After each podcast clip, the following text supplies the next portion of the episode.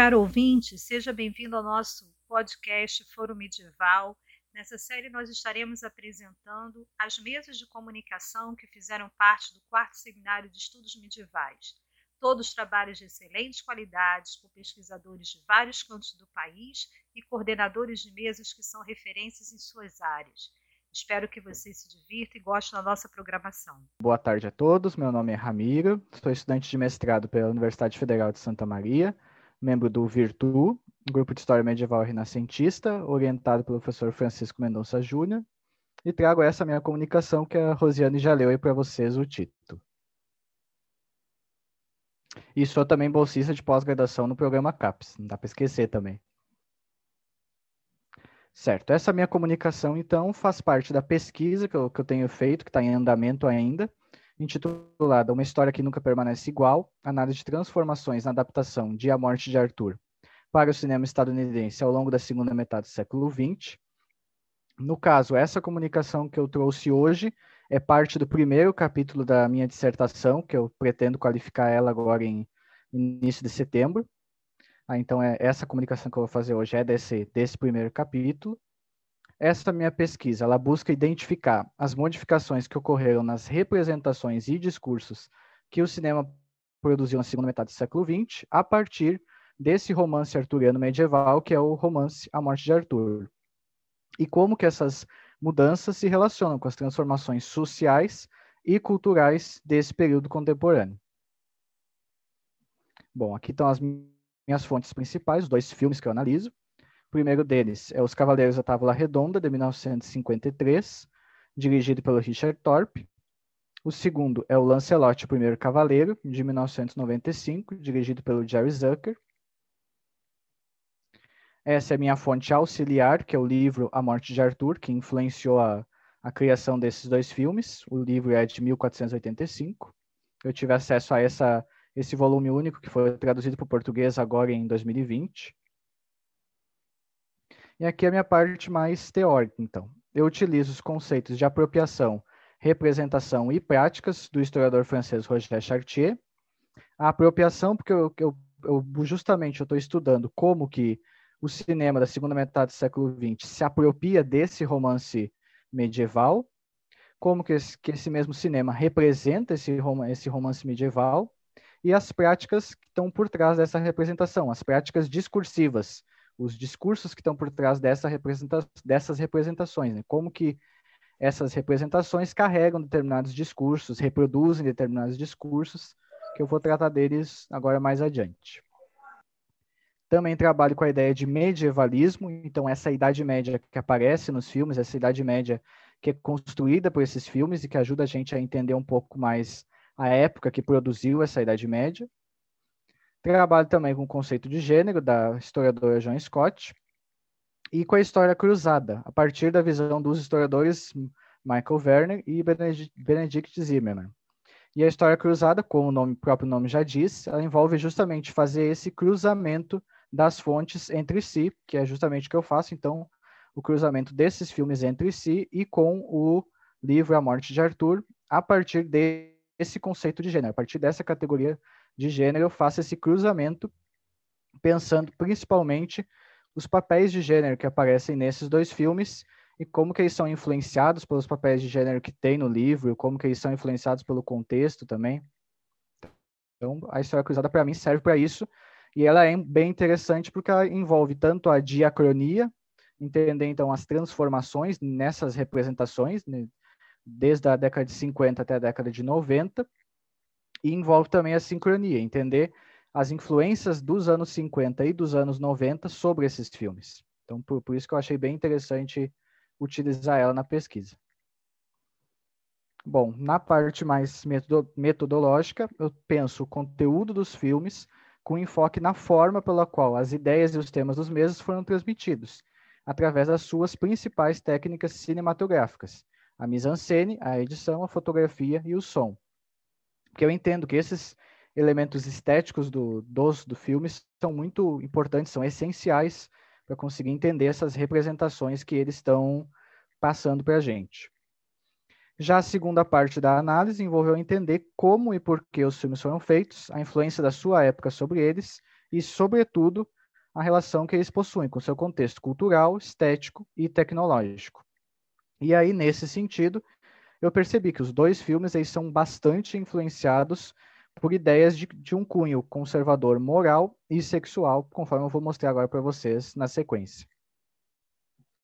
Passando então para as personagens que eu trouxe aqui para a gente ver hoje. A primeira delas é a Elaine, que aparece só no filme de 1950, e a representação dela claramente traz essa ideia de uma esposa ideal que seria casta e submissa e que encontra plena realização pessoal dela ao cumprir esse papel de esposa e esse papel de mãe, de, de quem gera filhos. Então esses são os elementos bem claros assim que aparecem na representação dela.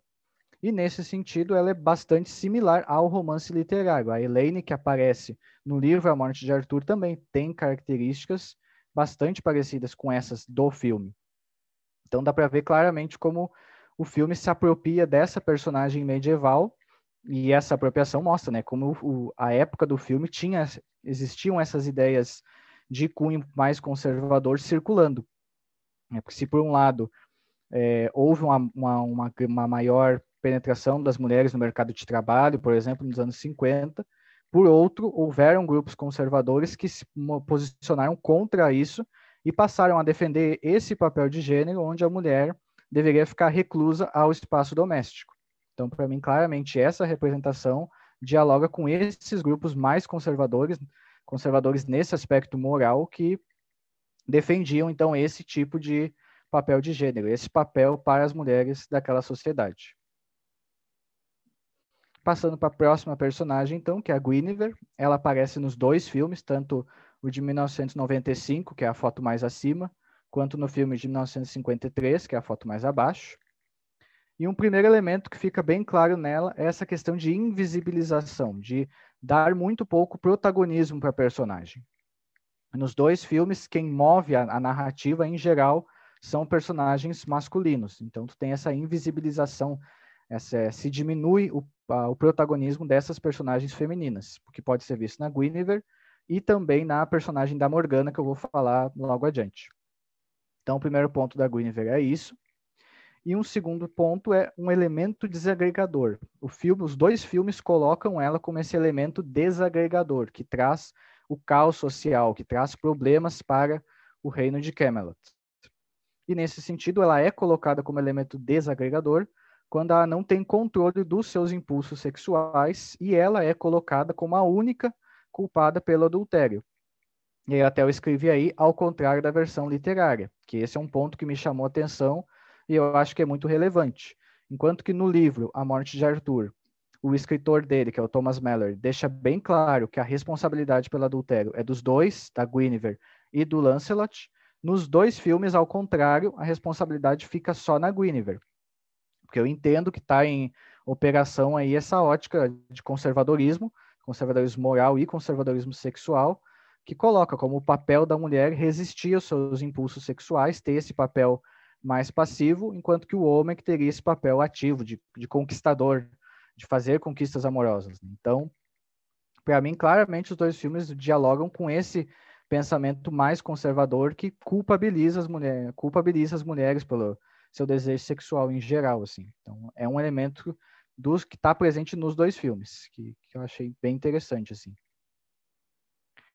Passando agora para Morgana, a Morgana também, assim como a Guinevere, tem essa questão de invisibilização, de diminuir o protagonismo dela na, na história.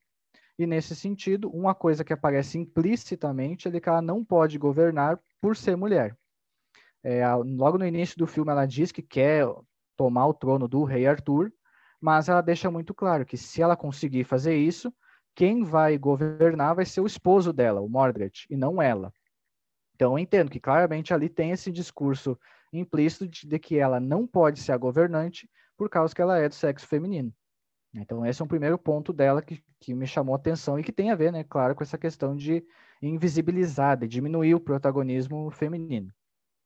Além disso, ela não tem magia no, no, no filme, onde ela aparece, ela não tem esses elementos mágicos e não tem complexidade. O que eu quero dizer com isso? A personagem ela é simplesmente uma vilã, não, não existem outros elementos nela além de, dessa vilania.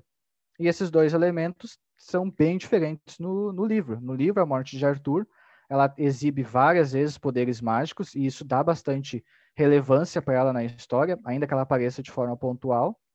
E ela é uma personagem complexa no, no livro, porque ela faz ações boas, ações más.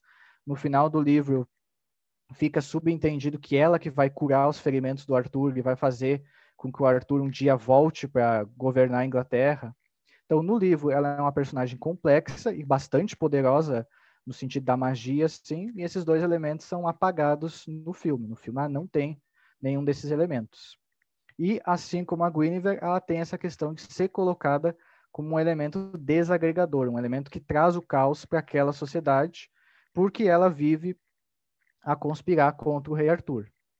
Então, para mim, né, conforme dá para perceber, assim, não sei se dá para perceber, mas conforme eu estou tentando demonstrar aqui, fica muito claro que a, o filme ele coloca a Elaine como modelo feminino ideal, a, essa mulher que aquela sociedade considerava como ideal, e ao mesmo tempo se coloca a Guinevere e a Morgana como modelos femininos condenáveis. Os dois filmes fazem questão de condenar esses modelos que eles enxergam que não são modelos adequados. No caso da Morgana, por não se submeter a esse papel de esposa tão somente, né? não ficar, não querer ser apenas a esposa, e no caso da Guinevere, por não conseguir controlar os seus impulsos e fazer o adultério. Que claramente tem uma ótica conservadora aí, ao colocar como só a mulher como responsável por isso e tirar a responsabilidade do Lancelot. Né? Então, eu entendo que essas obras cinematográficas utilizam uma temática medieval para reproduzir noções de gênero que são conservadoras e estavam presentes em certos setores da sociedade da sua época, entre os anos 1950 e 1990, ainda que com diferentes intensidades ao longo desse período. Aqui as minhas referências bibliográficas. E muito obrigado pela oportunidade de estar aqui divulgando meu trabalho, gente. Muito obrigada a você, Ramiro. Excelente apresentação, gostei muito. Fiz aqui algumas anotações e impossível não comparar, né? Historiador comparativista é. E quando você falou do Zimmermann e do Werner, eu falei, gente, é, que legal, lembrei, né? Do, do início, né? Da minha trajetória em história comparada, é, nos estudos, os colegas que utilizavam. Eu não utilizo esse esse teórico, mas depois lá nos debates a gente se fala mais, tá? Mas adorei, parabéns. Passo então agora a palavra a Ana Carolina Correia Guimarães Neves Alvarenga, que é da USP. Ela vai falar aqui depois essa sigla, o que significa FLSCH, porque eu não quero arriscar, né, para não errar. E ela vai apresentar o trabalho intitulado Pedras para uma Fortaleza: As Heroínas Gregas e a Fundação da Cidade das Damas de Cristine de Pizan. Com você, então, a palavra. Boa apresentação, Ana. É, obrigada, Rosiane. Então, respondendo né, é, a sua pergunta, é Faculdade de Filosofia, Letras e Ciências Humanas da USP. É, sou doutorando, então, sob orientação da professora Márcia Ruda Franco, e o que eu vou apresentar hoje aqui nessa comunicação é um pedacinho né, do que eu estou trabalhando na, na minha tese do doutorado, onde eu estudo é, o poder né, dos mitos gregos na educação de damas medievais, tá? especialmente na obra da Cristine de Pisa. Vou compartilhar com vocês a tela. Só me deem um retorno se está é, aparecendo aí certinho, por favor. Está aparecendo sim, tranquilo. Tá. Então tá bom, gente. É, então, minha comunicação, Pedras para uma Fortaleza, as Heroínas Gregas e a fundação é, da Cidade das Damas, né, de Cristine de Pisa. É, inicialmente, né, logo de cara, a gente precisa saber um pouquinho, bem rapidamente, quem foi Cristine de Pizan.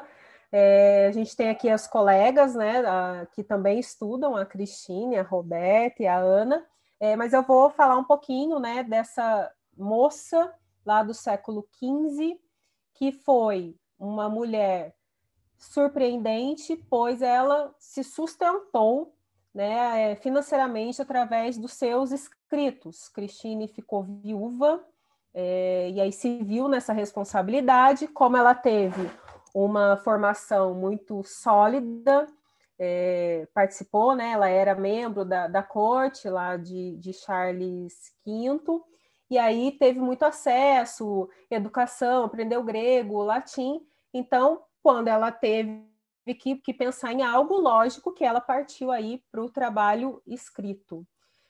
Produziu uma obra extensa, né? E, e vários tipos de poesia, é, tratados de educação é, biografias de então eu trago um pouquinho de, dessa obra da Christine, mas sempre focada, né? Assim, a sua grande bandeira foi é, voltada para as mulheres. Então, ela defendia que as mulheres também deveriam ter acesso ao conhecimento, né? E poderiam ter a mesma capacidade do, de, né, de que qualquer homem se tivessem essa oportunidade. Além disso, a Christine ela é a primeira a escrever um tratado didático para mulheres, que é a obra é, O Espelho de Cristina, ou é, Le, Livre de, Le Trésor de la Cité des Dames. Ela é, surpreende a primeira mulher ao fazer isso, e segundo, também por ser a primeira vez que vai se tratar de todas as mulheres. Então, ela escreve para a rainha até lá a prostituta. Ela passa por todas, tomando todos os cuidados de como orientar cada grupo aí de mulheres, né? É, a gente então vai nessa nessa comunicação falar então da Cidade das Damas, que é a obra mais conhecida da Christine, que nada mais era do que uma construção de uma cidade toda murada é, onde poderiam ser resguardados ali grandes exemplos virtuosos de mulheres tirados da história, das escrituras, é, da mitologia grega, tá? Então, são algumas mulheres que vão sendo aí é, escolhidas para serem resguardadas. É, porém, essa construção aí da cidade não se deu assim, ah, a Cristine decidiu que ela ia construir uma cidade? Não. Ela foi orientada pelas damas, aqui a gente tem né, essa representação das três damas, a dama razão, a dama retidão e a dama justiça, e elas que vão orientando Cristine como fazer, que mulher serviria para tal função. Então, inicialmente, ela precisa escolher exemplos de mulheres fortes, guerreiras, para ficar ali no alicerce daquela, daquela cidade, para sustentar todo aquele peso, o muro. Depois passa-se, então, para as mulheres sábias, né? E aí até chegar lá em cima, no topo, no telhado, onde a gente vai ter as santas e, por fim, é, governante máximo, a Virgem Maria. É, lembremos que estamos é, inseridos no contexto de poderio da igreja, então a Cristina está nesse contexto aí. E embora ela traga exemplos da mitologia grega, ela sempre deixa claro que o exemplo máximo é da, da, da, da igreja, né? Ao colocar a Virgem Maria, por exemplo, como governante. Ou mesmo quando ela faz alterações em alguns dos mitos, tá? Da, da mitologia grega aí, como por exemplo Medeia, enfim, que já surpreende, né? Se a gente for pensar como assim Medeia, né? Como exemplo de mulher virtuosa, né? Mas é, a gente não vai falar dela agora, a gente vai para outra parte, tá? É, para essa, então, eu tive que selecionar, né, de que mito que eu iria falar. Então, eu escolhi a Cassandra e a Andrômaca, que são aí como estão aí como símbolo das mulheres que não são ouvidas, tá? Então são mulheres consideradas virtuosas e aí Cristine vai é, trabalhar isso aí no texto dela. Então recapitulando aí, quem é Cassandra? É, Cassandra ela é a filha né, do rei Príamo e da rainha Écuba, são os reis de Troia, e ela, ela não aceitou né, as investidas do deus Apolo e que estava louco por ela, né? E aí por isso ela, enquanto recebe o dom da profecia, ela ao mesmo tempo é, recebe uma punição. Então, Cassandra, por não ter sucumbido aos amores do Deus, ela passa a ser desacreditada. E aí tudo ela tem, ela vê, ela prevê tudo o que vai acontecer, ela avisa todo mundo do que vai acontecer e ninguém acredita nela, acham que ela é maluca. E aí eu trago aqui um, um verbete, né, Cassandra, retirado do dicionário de mitologia grega e romana do Grimal, e trago como a Cristine apresenta esse mito na, na Cidade das Damas e o que ela pretende, né, colocando Cassandra aí como um exemplo de mulher a ser resguardado na cidade. Eu é, sinalizei aí, destaquei algum, alguns pontos, né, que é o que a gente vai falar, graças ao tempo, né? Então, ela diz assim, a, a Cristine, é, como essa jovem recusava-se a ter um esposo, por mais, nobre que fosse, soube prever o futuro dos troianos e por isso estava sempre imersa na tristeza. Então, ela previa, ela viu tudo o que ia acontecer com seu povo, ela avisava e ninguém ouvia, né? Cassandra não pôde ficar calada diante do grande mal que estava por vir, né?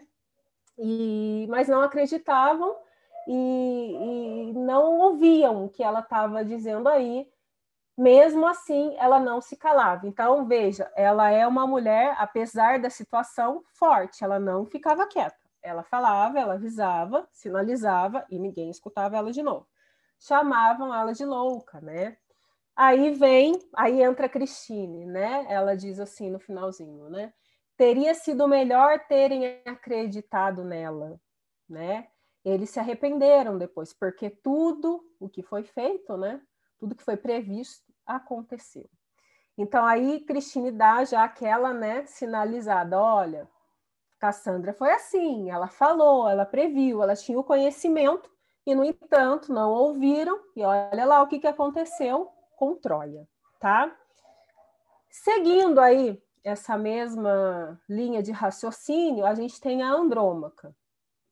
A Andrômaca, esposa né, do príncipe Heitor de Troia, exemplo aí né, de, de, de, de soberano, forte, corajoso, honrado.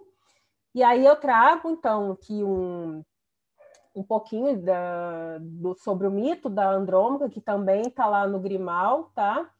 É, essa versão do mito de uma mulher que foi é, que avisou também o marido é, para não ir para o último combate e no entanto não foi ouvida e, e, de uma mulher que depois vai sofrer né, com a queda aí de, de Troia ela é dada como espólio de guerra né, para o Neoptólemo filho do Aquiles filho daquele que matou não só o seu esposo, mas toda a sua família, os seus irmãos, seu pai, enfim, então imagina, né? É, ela presencia a morte do seu filho, né? Eles jogam o jovem Astianax das muralhas de Troia. Imagina uma mulher vendo tudo isso, né? E aí ela é levada, ela né? não tinha opção por ser mulher, né? Aí a gente tem aqui, é, trouxe né, um pouquinho do, como aparece lá em, em Homero essa súplica da Andrômaca, é, aparece bem isso no, no canto 6, lá da, da Ilíada, e aí ela suplica, ela pede por ela, pede por, pelo filho, né? E pelo amor de Deus, não vai, né? Ela tinha tido um sonho premonitório, ela avisa, isso não vai dar certo, é uma guerra que começou por um capricho, né? Pelo amor lá de Paris por Helena, uma coisa boba, e você tá indo aí, né, lutar tal. Ela avisa, ela pede, eu gostei até dessa imagem, ela desesperada, né, tentando segurar o marido, e, no entanto, o Heitor, a resposta dele era que ele tinha que ir, porque se ele não fosse, ele iria ser marcado aí na história, né, por aquele que, que é, não, não foi combater. Né? Isso seria uma vergonha. Então, ele tinha que ir por ele, pelo seu povo. Ele sabia que, que não ia dar certo, ele sabia que a guerra ia ser perdida, né? todo mundo sabia a fama de Aquiles, e ele tinha que ir, e ele foi, tá? É, então, aí eu trago também a resposta aí do, do Heitor na Ilíada, e aí a gente vem aí com a Andrômaca na Cidade das Damas. Então, como que a, a Cristine de Pizan vai trabalhar essa, esse mito aí dessa personagem? Então, enquanto Andrômaca é o padrão da mulher, né, perfeita, com, né, tal, virtuosa, enfim, é ao mesmo tempo aquela que não foi ouvida também. Ela sonhou, né? Ela que tudo ia acontecer, avisou e de novo não foi ouvido. Então ela fala, né, aqui no trecho, ajoelhou-se diante dele, né, com os filhos, tal, e, e, e não aconteceu. Aí vem aqui no finalzinho. Ela pediu então até que o pai, né, e, o, e a mãe do Heitor também interviessem, porque lá não estava sendo ouvida, mas ela não conseguiu, né, nem eles também. E aconteceu o que Andrômaca tinha anunciado, né?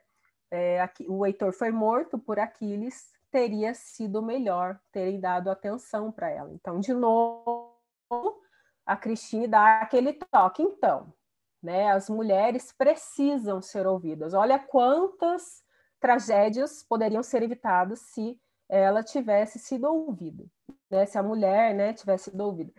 Isso aqui, a gente tem, né, esse caso aqui da Andrômaca está lá no, no livro 2, no capítulo 28. Se a gente segue na leitura do, da obra da Cristine, no 29 vai ter é, exemplos né, de homens que, que deram certo por terem ouvido o conselho das suas esposas. Tá? Então, ela vai estar lá Justiniano, enfim, ela vai trazer exemplos para mostrar que a mulher precisa ser ouvida. Mais do que isso, ela também, né, nesse momento aí da obra, a Cristina, ela também precisa se fazer ser ouvida, né, inserida naquele contexto da igreja, aquele contexto masculino, misógino, né? Então ela também está aí na mesma situação. Né? Ela também precisa ser ouvida nessa, nessa busca dela de defesa das mulheres, de defesa ao conhecimento para as mulheres, de defesa aí para que todas pudessem também ser virtuosas, da mais rica à mais pobre, tá? Então, essa linha pedagógica da Cristine, voltada para as mulheres, é o que vai nortear esse, toda a obra, né, Cidade das Damas, depois lá, o livro das Três Virtudes, funcionando realmente como um guia comportamental. E aí aquela mulher que segue esse guia, depois, mais para frente, pode ter lá o seu terreninho também lá na Cidade das Damas, tá? É, então é isso, gente, que eu queria falar para vocês. Trago aqui é, algumas das referências que a gente usa né, para essa apresentação. E obrigada, e é isso. Eu é que agradeço a você, Ana Carolina, mais uma vez mais uma excelente apresentação. Estamos assim, de em polpa no nosso horário, e então continuaremos assim. Vamos então passar a palavra ao Fernando de Sá Oliveira Júnior, da Universidade Federal do Alagoas, que vai apresentar o trabalho Entre Ímãs Postiços e Parte com o Demônio, a feiticeira ou coviteira como outro. Eu quero destacar aqui que eu adorei os títulos de cada um dos trabalhos de vocês, tá? Aguçou demais a minha curiosidade. Com você, então, a palavra, Fernando. Seja bem-vindo.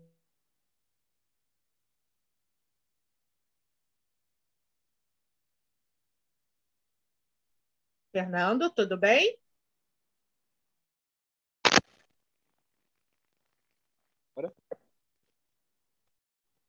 Não estamos te ouvindo. Vamos lá, fala mais um pouquinho. Com tranquilidade, vai dar tudo certo. E agora? Agora sim, tranquilo. Obrigado. Você vai projetar? Alguém vai projetar para você? Eu havia pedido, eu havia enviado tá um slide. Já, pra... já vão projetar, tá bom? Beleza, vou iniciar os slides aqui. Tá. Enquanto isso, eu vou me apresentando, né?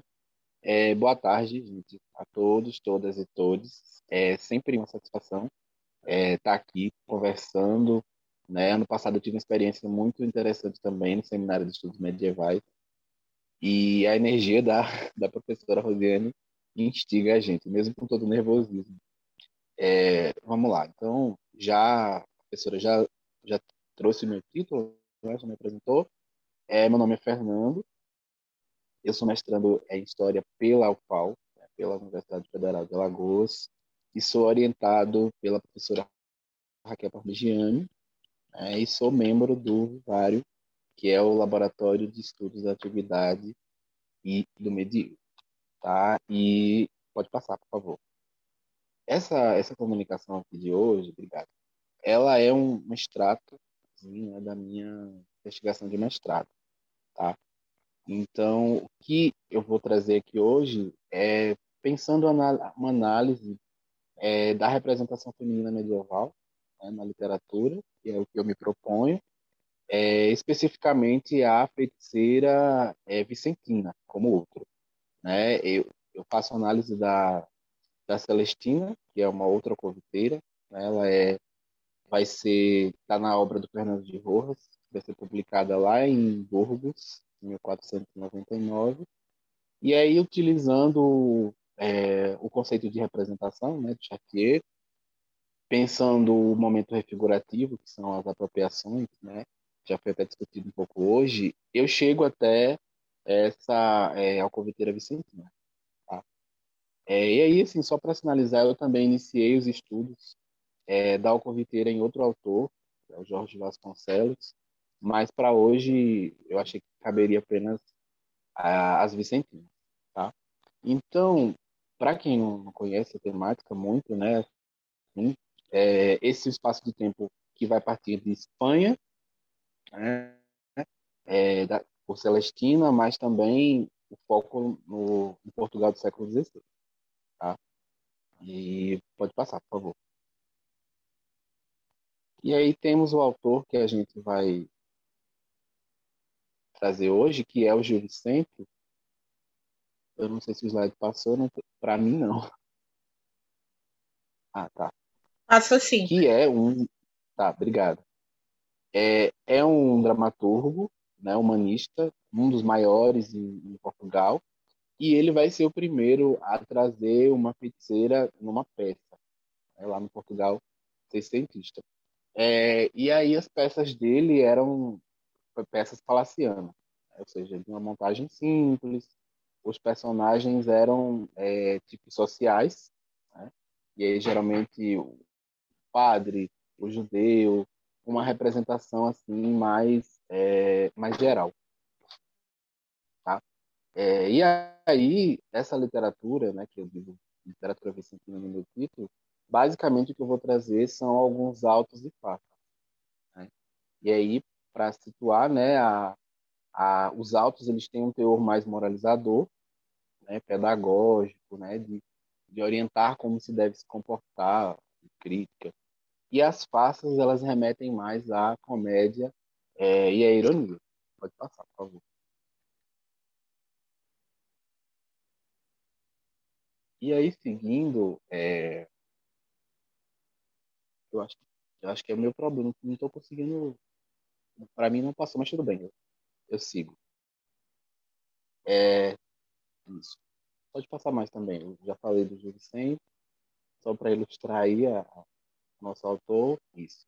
E aí quem vai me ajudar é, nessa discussão, né, tem o Eduardo Said, né, e aí o, o conceito dele eu uso, né, de orientalismo, pensando em relação à metodologia, né, a construção dessa identidade do outro, e aí, sobretudo, para subalternizá-lo, né, o outro é sempre o objeto, é sempre o, o insensato, é sempre o incapaz. Temos também a Laura de Melo Souza, né, que inclusive é quem vai me apresentar as, as alcoviteiras.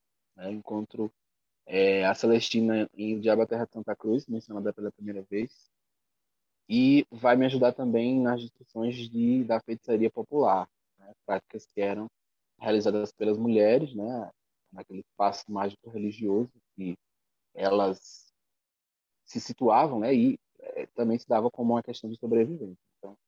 Vai me ajudar nessa questão. Pode passar. o, à esquerda, né, a gente tem o professor Marcos Reis, né, ele segue também na linha da professora Laura, pensando na feitiçaria popular, mas ele faz uma intersecção também com a categoria de gênero, né, como análise, que é um, uma metodologia também, né, um conceito que me interessa. Tá? E a gente tem a Rita Segato e a John Scott, né, que são autoras né, teóricas de estudos de gênero, patriarcado, e vão trazer uma discussão para essa para o capítulo, né, seria o capítulo 2 da minha interpretação, de como a gente de como se constrói, né, culturalmente, pensando não só a literatura, porque meu objeto é a literatura, mas também os documentos, né, os, os, os tratados monológicos, o martelo das feiticeiras, enfim, pode passar.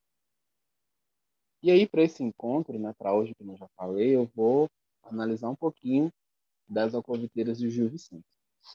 E aí a gente tem primeiro a Brise da Vaz, né, ela vai estar no alto da Barca do Inferno, né, uma obra de 1517, e é uma peça que eu gosto muito, né, assim, o Gil Vicente, ele traz esses tipos sociais, como eu já falei, né, o frade, o magistrado, a alcoviteira, e nessa situação, vou falar rapidamente, porque eu falo bastante.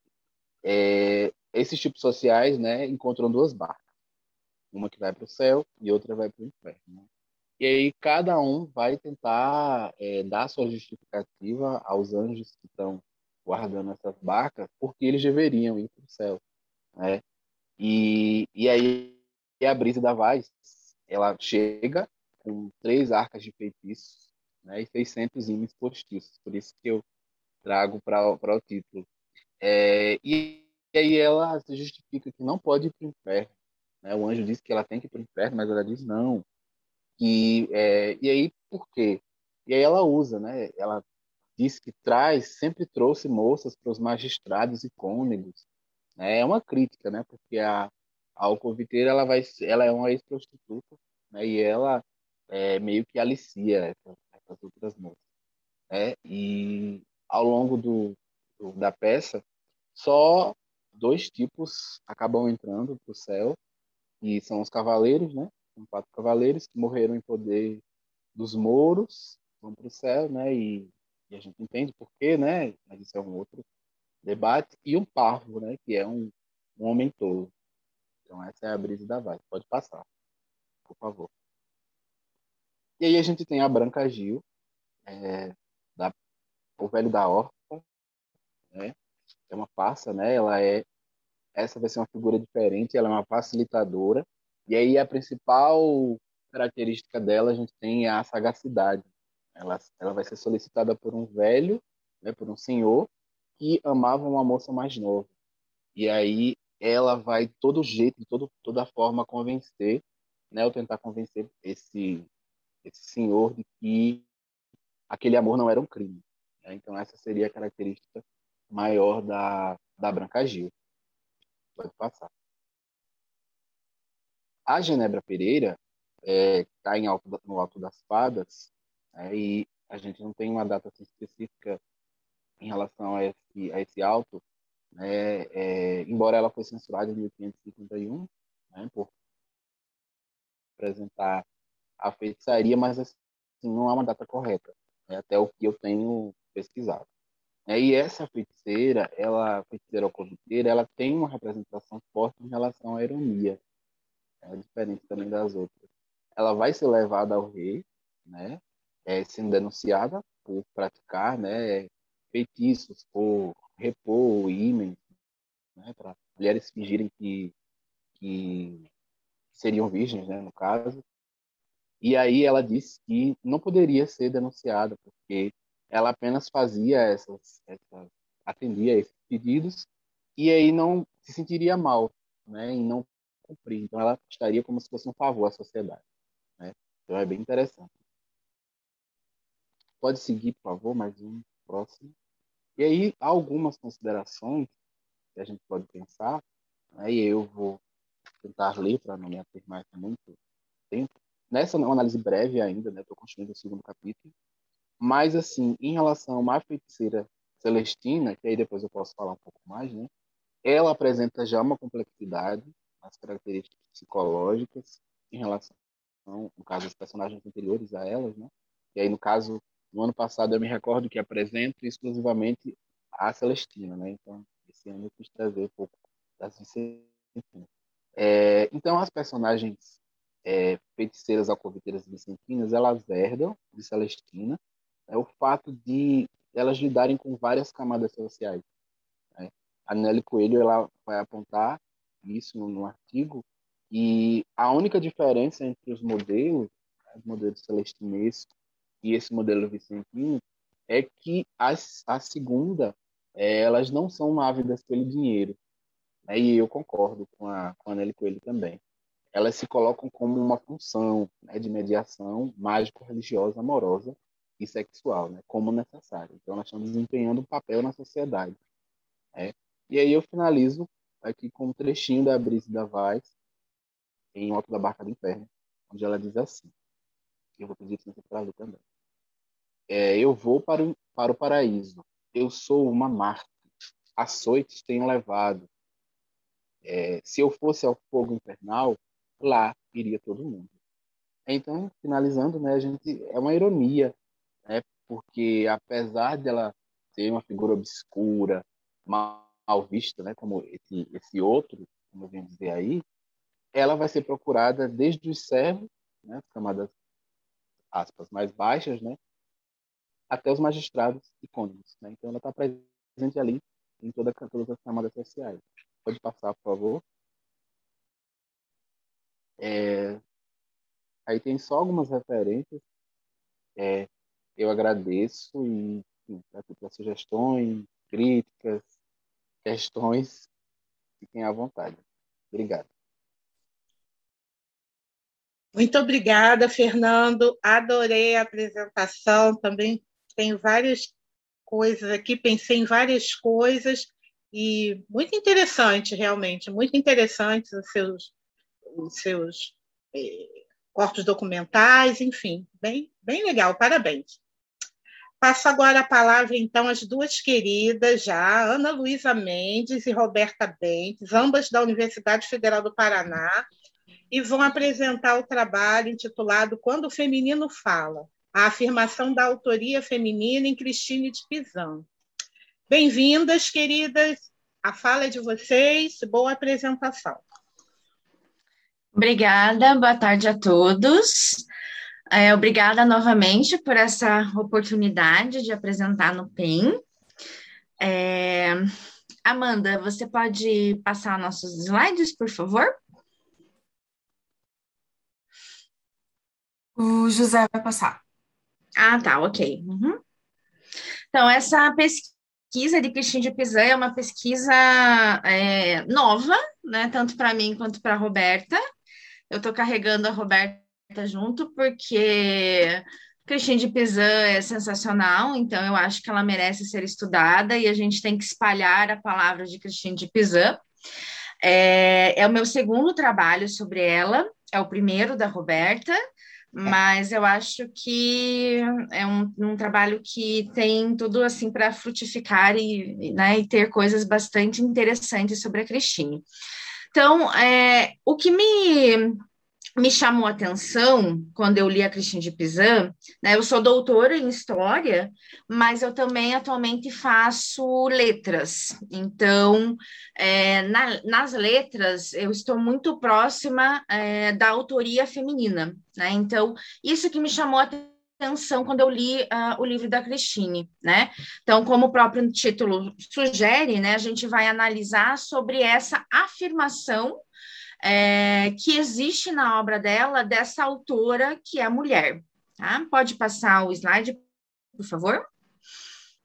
Então, aqui uh, tem um conceito de escrita feminina, esse conceito é um pouco problemático, né?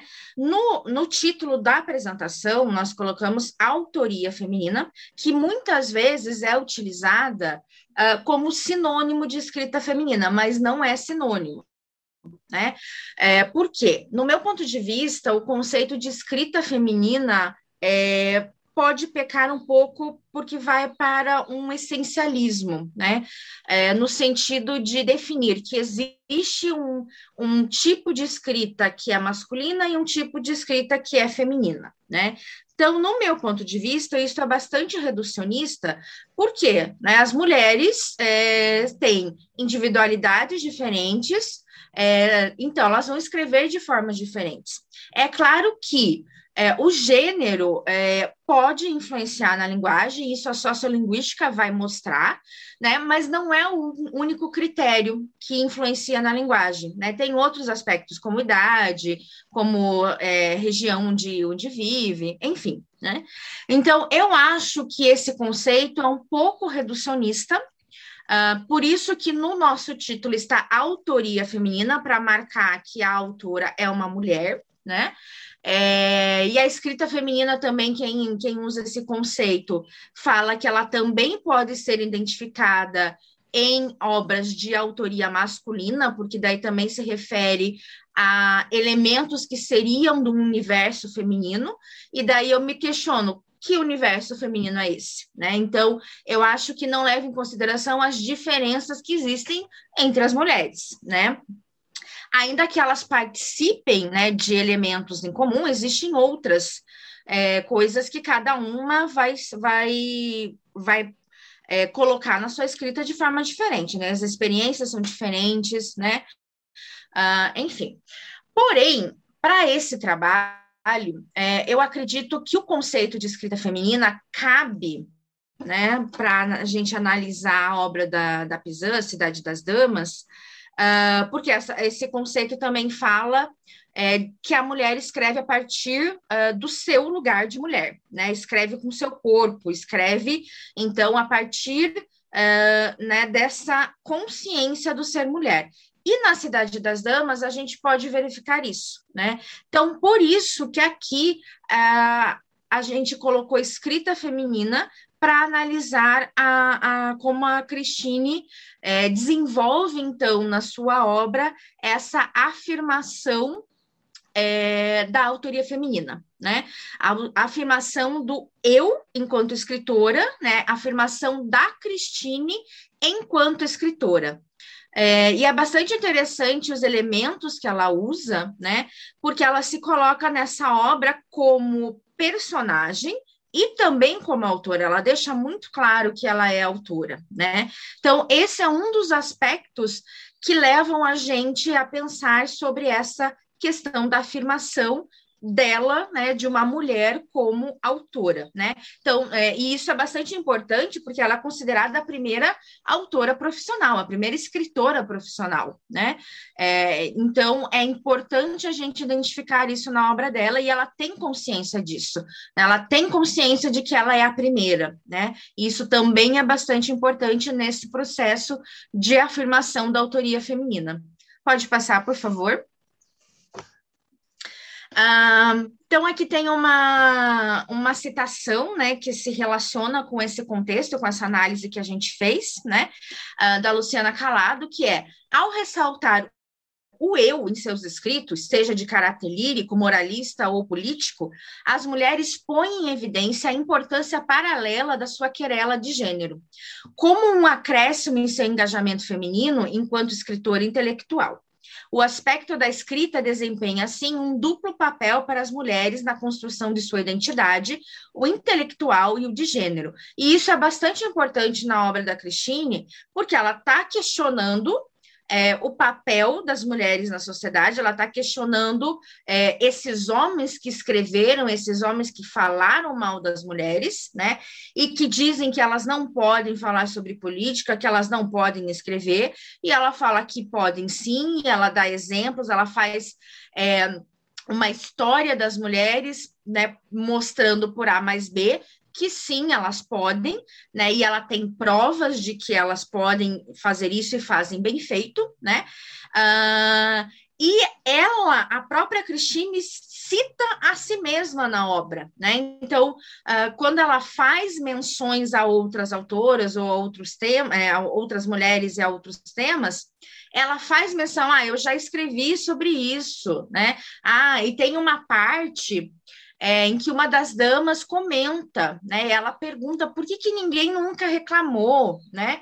Porque a Cristina é importante também lembrar que ela está dentro do que a gente chama de carreira da femme, né? Que é aquela discussão que se tem em torno né, da figura feminina, né? Do papel da mulher na sociedade ela, existem outras mulheres que estão dentro dessa discussão, desse debate, mas ela é a, o principal nome, né?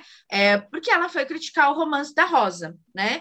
É, nesse sentido de questionar essa literatura, é, e ela critica Dante, ela critica Aristóteles, né? De criticar essa tradição literária é, que coloca a mulher num, num, num, patamar inferior.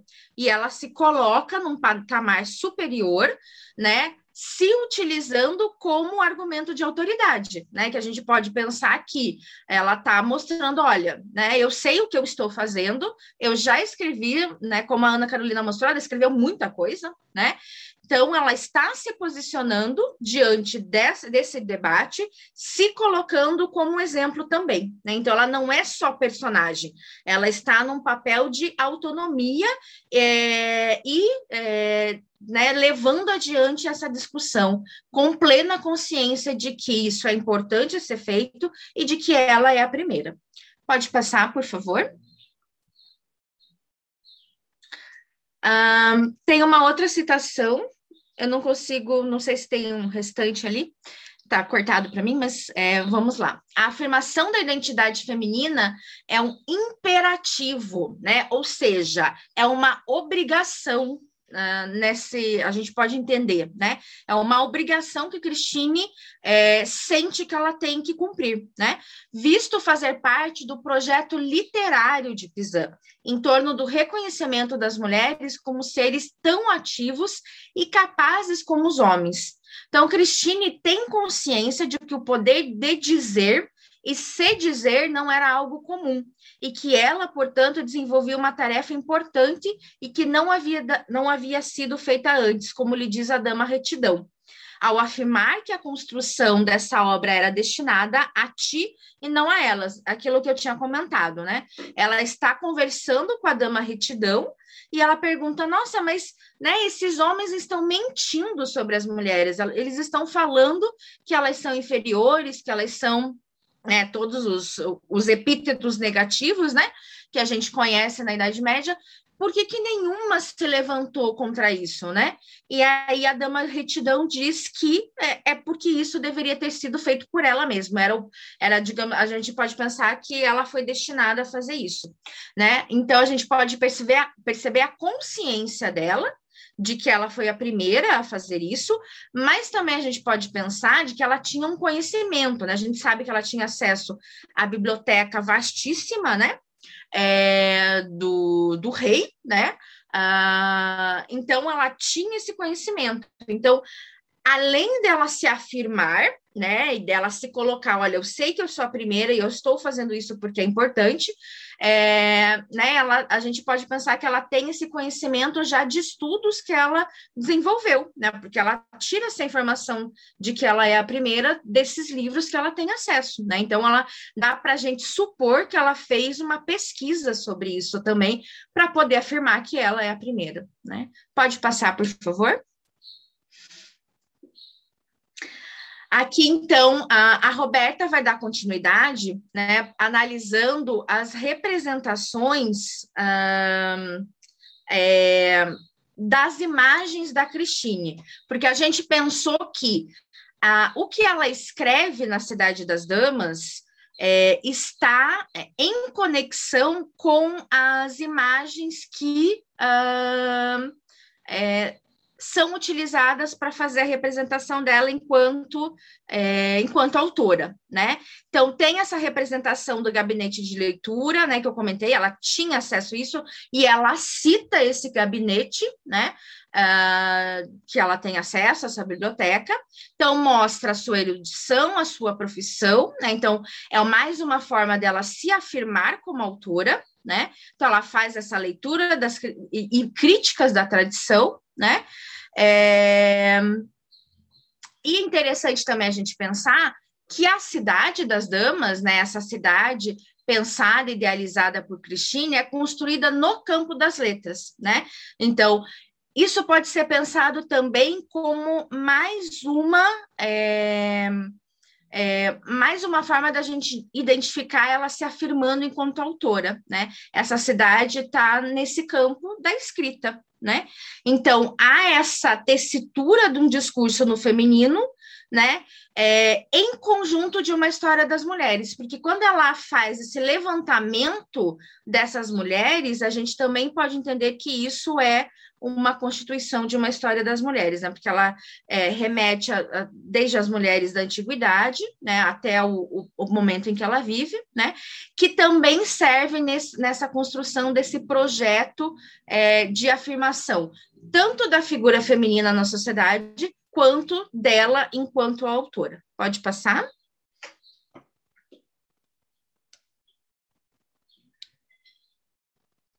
Aqui a, a, Roberta, então, vai dar continuidade, fazendo, então, essa relação com uh, as imagens de Cristine. Oi, boa tarde a todos. Muito obrigada pela oportunidade, Rosiane e Marta. E vamos lá. Então, assim, para falar sobre o reforço do papel feminino, que vai acontecer dentro desse contexto da Baixa Idade Média, a gente vai utilizar o, o conceito de, de representação que o professor Roger Chartier usa, né? É, então, a gente vai pensar o quê? Que seria um instrumento, essa representação que a gente vai analisar, né, através dessas imagens, né, seria então um instrumento pelo qual um indivíduo ou um grupo de indivíduos constroem significados para o mundo social sendo esse processo intencional. Então ele vai ter, ele vai estar regado de interesses, ele vai corresponder a uma determinada estratégia que é, esses agentes sociais ou esses grupos sociais querem passar para a sociedade, né?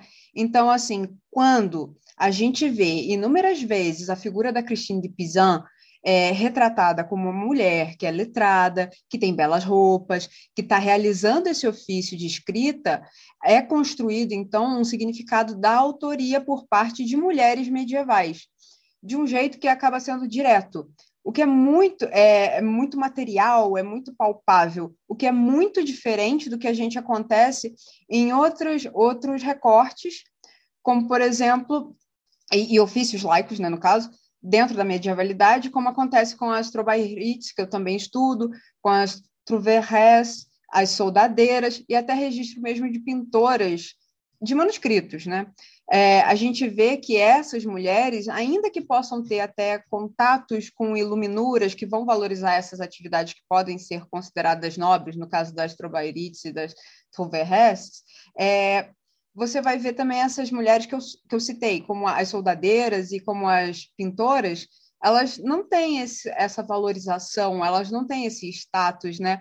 um prestígio. Assim, elas vão estar, tá, essas mulheres vão ser representadas, ainda que num manuscrito iluminado, elas vão estar tá à margem dos manuscritos, seja isso literalmente, ou então à margem de miniaturas e ilumina, ilumina, iluminações né, como a gente vê às vezes em algum, algumas soldadeiras, você tem a imagem central em que você tem os trovadores, em que você tem os músicos, e elas estão ali ao fundo é, interagindo. Então, e por que, que eu estou falando isso? Né? É, é, porque a gente quer mostrar como é que a Pisan se mostra e se coloca como uma, uma, uma posição diferente. Né? Eu não vou nem entrar na dentro da área de, religio, é, de religião, né, uma área religiosa, porque o registro das mulheres nessa área é completamente diferente. Você já tem presenças é, mais antigas, né, de mulheres que têm, que usam o cálamo ou a pena, que nem a Hildegard von Bingen. Você vai ter também as cartas que que a Ana já, já, já trabalhou bastante da Heloísa, quando ela era abadesa para o Abelardo. Você tem Aguda, que ela elabora um homiliário presente que está em Frankfurt. Então, você tem outros exemplos, só que são mais antigos.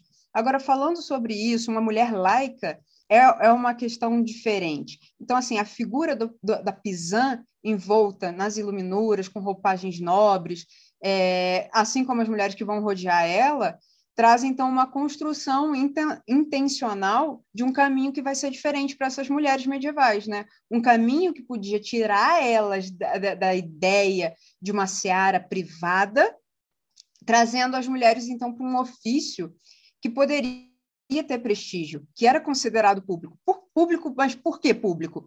Porque se você pensar que quando a gente elabora um códice, o seu consumo ele era feito através da oralidade, então era, era lei lido em voz alta. Então era tornado público é, é, essa essa voz, essa narrativa era pública. E se você pensar que um livro que fosse destinado a mulheres, como acontece nessa imagem que a gente está vendo da, da, da Pisan entregando para a rainha, uma, um, uma das suas produções, você vai pensar assim: as mulheres nesta época não tinham e não poderiam ter poderiam né, ter segredos com seus maridos. Então, assim, o seu consumo cultural, literário e a sua própria vida, tecnicamente, era pública, né? Então, próximo slide, por favor. Aqui eu vou fazer então uma outra análise dessas duas imagens. Mas eu vou pedir encarecidamente que você tenha paciência comigo, monitor, porque aí eu vou pedir para você voltar lá para o slide 3, porque vai ser importante, esse parêntese que vai, vai ser importante. Para a gente entender, depois você volta para o último, para o sétimo slide, mas eu preciso que você volte agora para o 3, por favor. Então, em que a gente vai ver no slide 3, aí, obrigada, a gente vai, vai ver a representação que a gente tem da dama razão, que está lá no cantinho com uma bolinha, que é na real um espelho, a dama retidão, que está no meio com essa vara, essa régua, e a dama justiça, que está na ponta.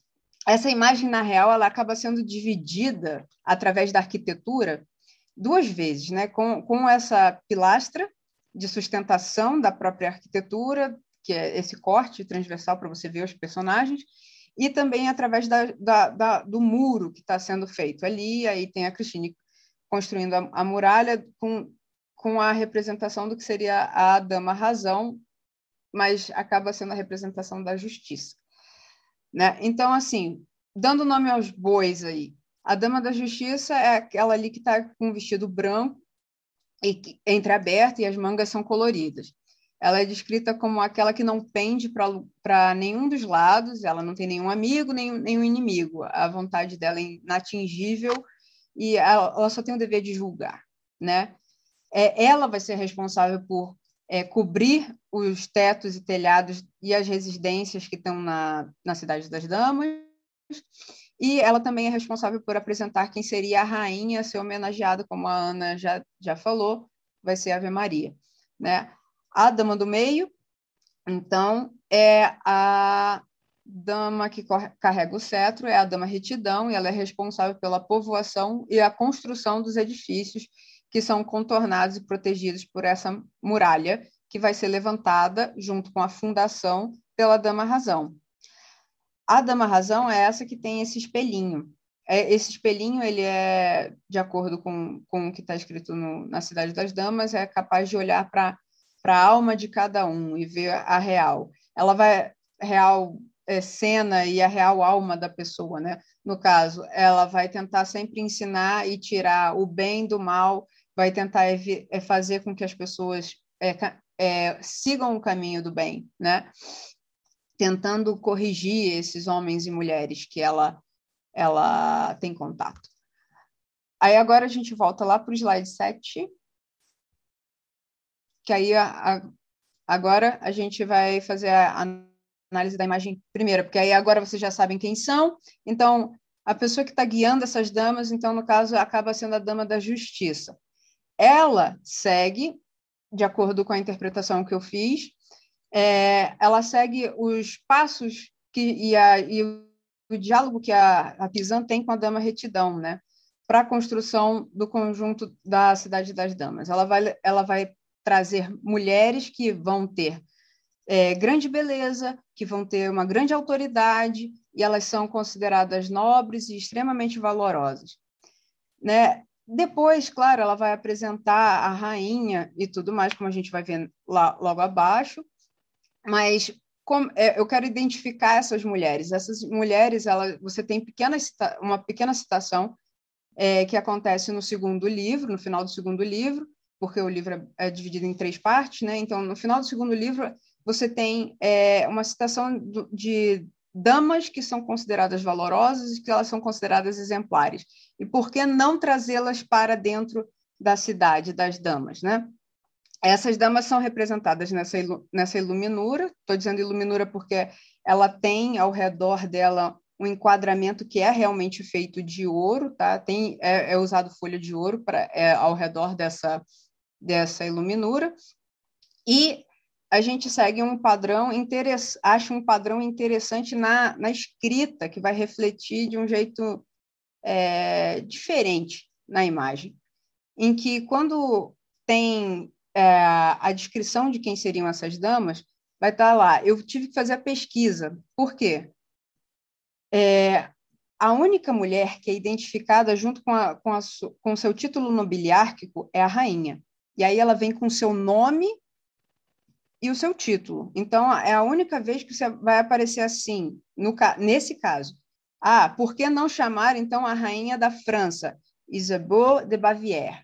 É a única que aparece. Depois, vai vindo falando de outras nobres damas que ela vai identificar através é, dos seus títulos e do nome dos seus parceiros. Então, vai ter assim, ah, a Duquesa de Berry, que é casada com Jean de Berry, mas você não vai ter o nome dela, entende? Então, a, aí parte da gente para entender e trazer também, é, nós historiadores, né, no caso, é, trazer a identificação dessas mulheres, que por mais que a Pisan tenha iniciado esse trabalho, é, claro, ela fez dentro da limitação que ela tinha, né? Então, a, a gente aqui está estendendo. Então, quem seria a Duquesa de Berry, que vai estar presente? Vai ser a Jeanne d'Auvergne. A Duquesa de Orleans vai ser a Valentina Visconti. A Duquesa de Borgonha vai ser a Mar Marguerite de Bavière. A Condessa de Clermont vai ser a Mar Maria de Berry. Duquesa da Holanda e a Duque e Condessa de Renault é a Agnes de Borgonha. A Duquesa de Bourbon é a Anne d'Auvergne. A Condessa de Saint-Paul é a Bonne de Bar filha do conde de La Marche, e a condessa consorte de Montpensier é a Anne de Bourbon. Então, assim, a gente tenta trazer e identificar essas mulheres para a gente inserir essas mulheres, claro, dentro do que a Ana Luísa falou, que seria a história das mulheres, porque a, a Pisan, ela, por mais que ela seja uma mulher que está tentando trazer essa inclusão e essa integração, ela, claro, vai esbarrar dentro das limitações que a retórica que ela escolheu vai trazer. Então, estamos aqui tentando expandir e identificar melhor essas pessoas, tentando complementar essa história das mulheres, né? Então, assim, dentro dessa primeira imagem, tem um detalhezinho que passa meio que, às vezes pode passar desapercebido ou não. É, a gente tem né, é, uma dama que tem uma coroa de flores. Essa dama de coroa de flores, ela não está rolada ali. O nome dela é Marguerite de Rivière. Ela era para ser a irmã do Bourreau de la Rivière. Mas, estranhamente, ela, ela aparece no texto, é citada e tal, mas ela é citada no texto em outro momento. Ela não, não aparece nessa citação que eu falei agora de nobres damas que deveriam entrar na cidade. Não. Engraçado que por alguma coisa, por, seja por algum, é, alguma escolha do dono do, escritório, do ou do, do próprio encomendador, ela foi inserida nessa iluminura. Mas o fato é que essa mulher ela acaba sendo é, comparada com a rica dama generosa chamada Busa, que é uma senhora da antiguidade que acolheu 10 mil soldados, de, de acordo com a sua generosidade, sua riqueza, e ela ajudou, então, na batalha dos romanos contra Aníbal. E essa mulher, essa Marguerite, ela é comparada a ela porque, em um momento, ela de uma, de uma festa do Duque d'Anjou, com o Duque d'Anjou, ela sente falta de um cavaleiro antigo e ela descobre que esse cavaleiro estava preso por dívidas e ela tira essa coroa e entrega para um pajem que leva essa coroa como pagamento de fiança para que ele também tenha esse momento de reunião e seja apreciado pela sociedade da, da aristocracia. Então, ela é Roberto, é, temos cinco minutinhos, tá bom? Beleza.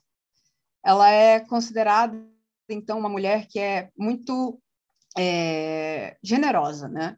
E, engraçado, ela vai estar presente nessa iluminura. Então, acaba sendo um detalhezinho que vai chamar a nossa atenção. Na imagem de baixo, então, né, essa segunda imagem, é, a gente então vai ter a Dama da Justiça é, a, le, apresentando né, e trazendo essas nobres senhoras que já estavam aí para receber, então, as santas, as princesas e a rainha de todas, que no caso é a Virgem Maria. Então, a Maria ela está aí apresentada com uma coroa, né, em volta de luz, e uma folha de palmeira, que é um símbolo cristão. A, a folha de palmeira ela tem um, um, um, impacto considerável porque ele demonstra fé e ele está ligado a essa questão da fé, né, da religião. E a gente tem que pensar que a fé, no caso, ela tem que ser longeva, tem que ser frutificante, ela tem que ser flexível, dado aos momentos tempestuosos que a gente pode viver, mas ainda assim ela vai ser sempre forte e resistente, como acontece com a própria palmeira né, no seu habitat natural.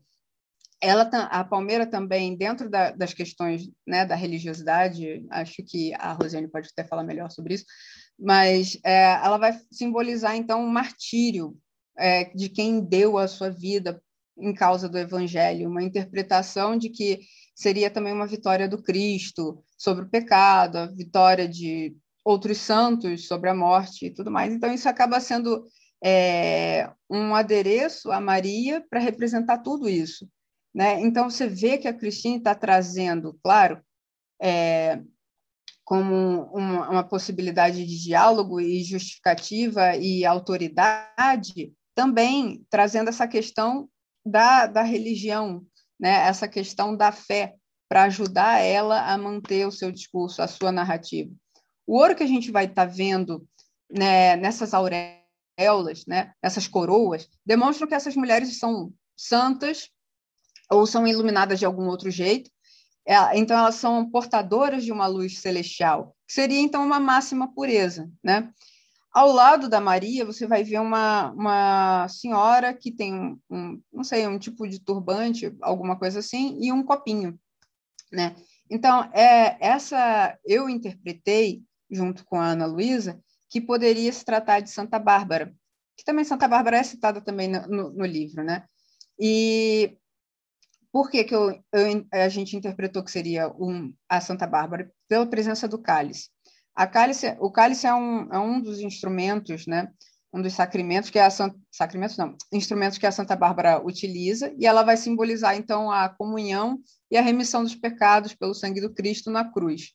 Também fala sobre e conversa com o que seria a conversão da Santa Bárbara ao catolicismo e que ela é devota, é, ela é na real é, uma das santas que é, prote, é, que é procurada para proteção em favor dos moribundos e dos agonizantes. Então, faz com que os devotos fiéis e sinceros tenham uma promessa de não morrerem sem os sacramentos.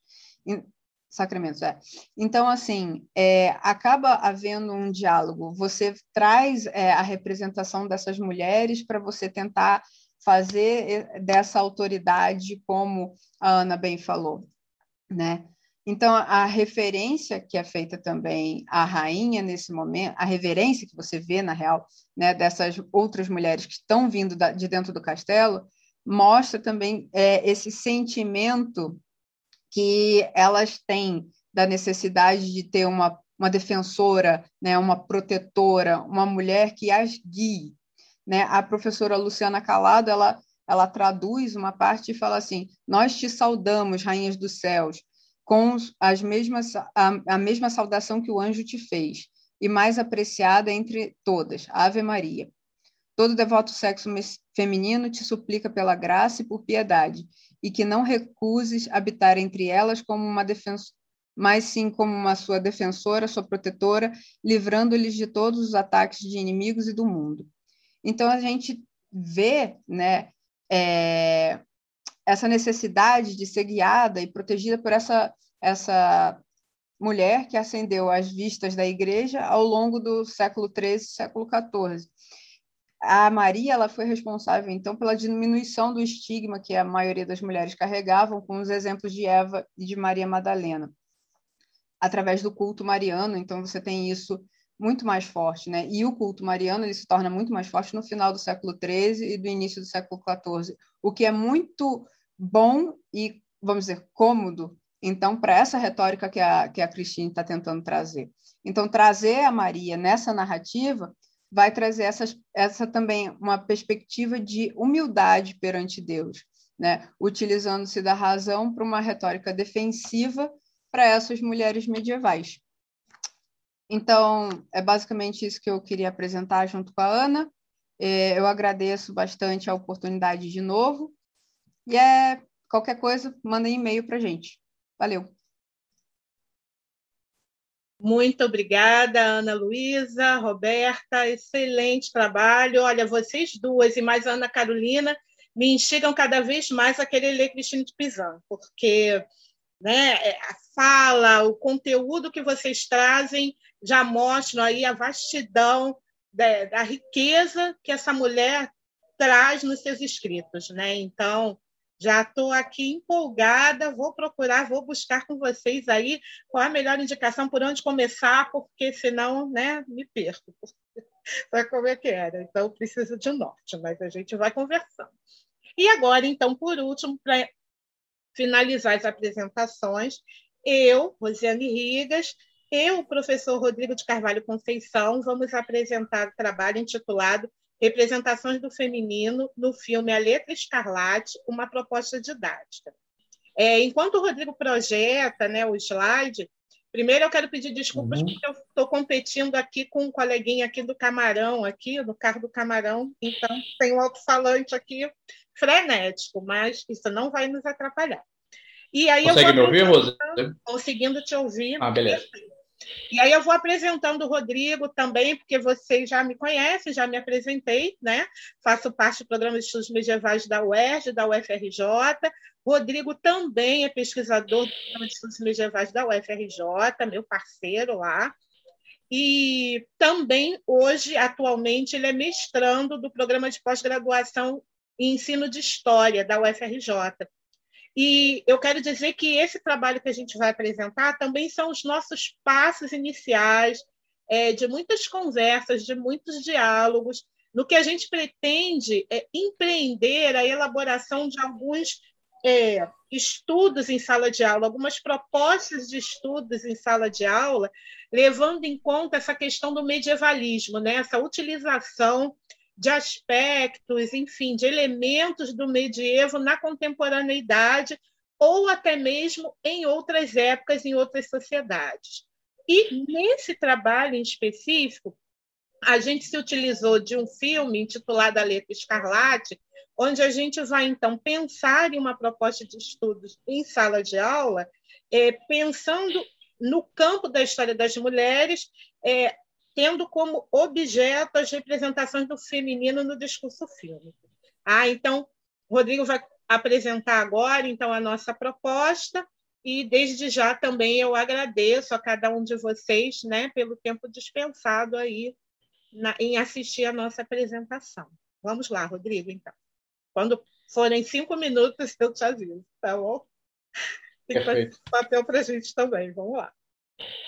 Então, pessoal, é, bom, bom início de noite aqui para vocês. Espera que não está passando. É isso mesmo.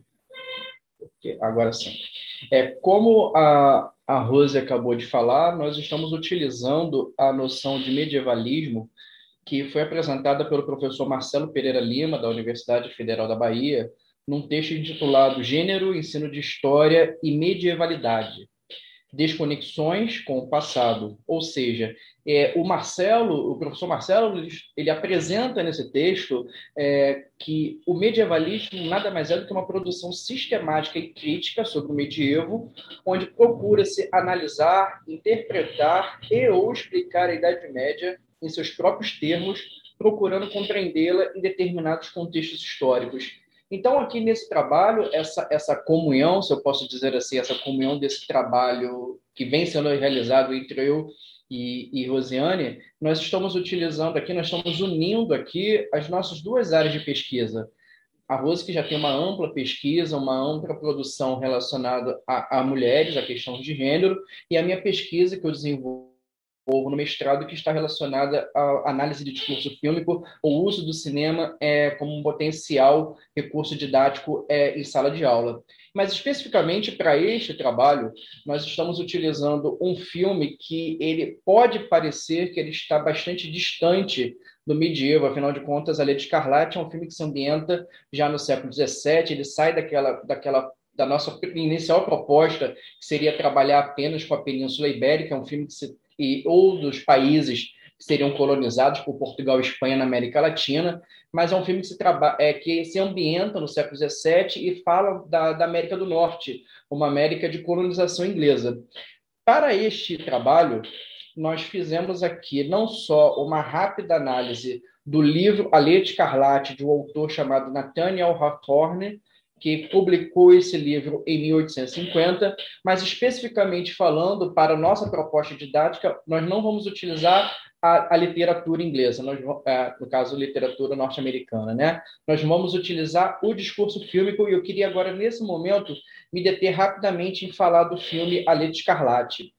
O, o filme Letra Escarlate, eu não sei se era um. Eu, normalmente, quando você está falando de filme, numa apresentação, você acaba dando alguns spoilers em relação à história. Mas A Letra Escarlate, ele não é um filme que ele é de ampla utilização pelos historiadores. Eu costumo dizer que os historiadores eles estão redescobrindo o filme A Letra Escarlate nos últimos cinco, nos últimos dez anos. É um filme de 1995.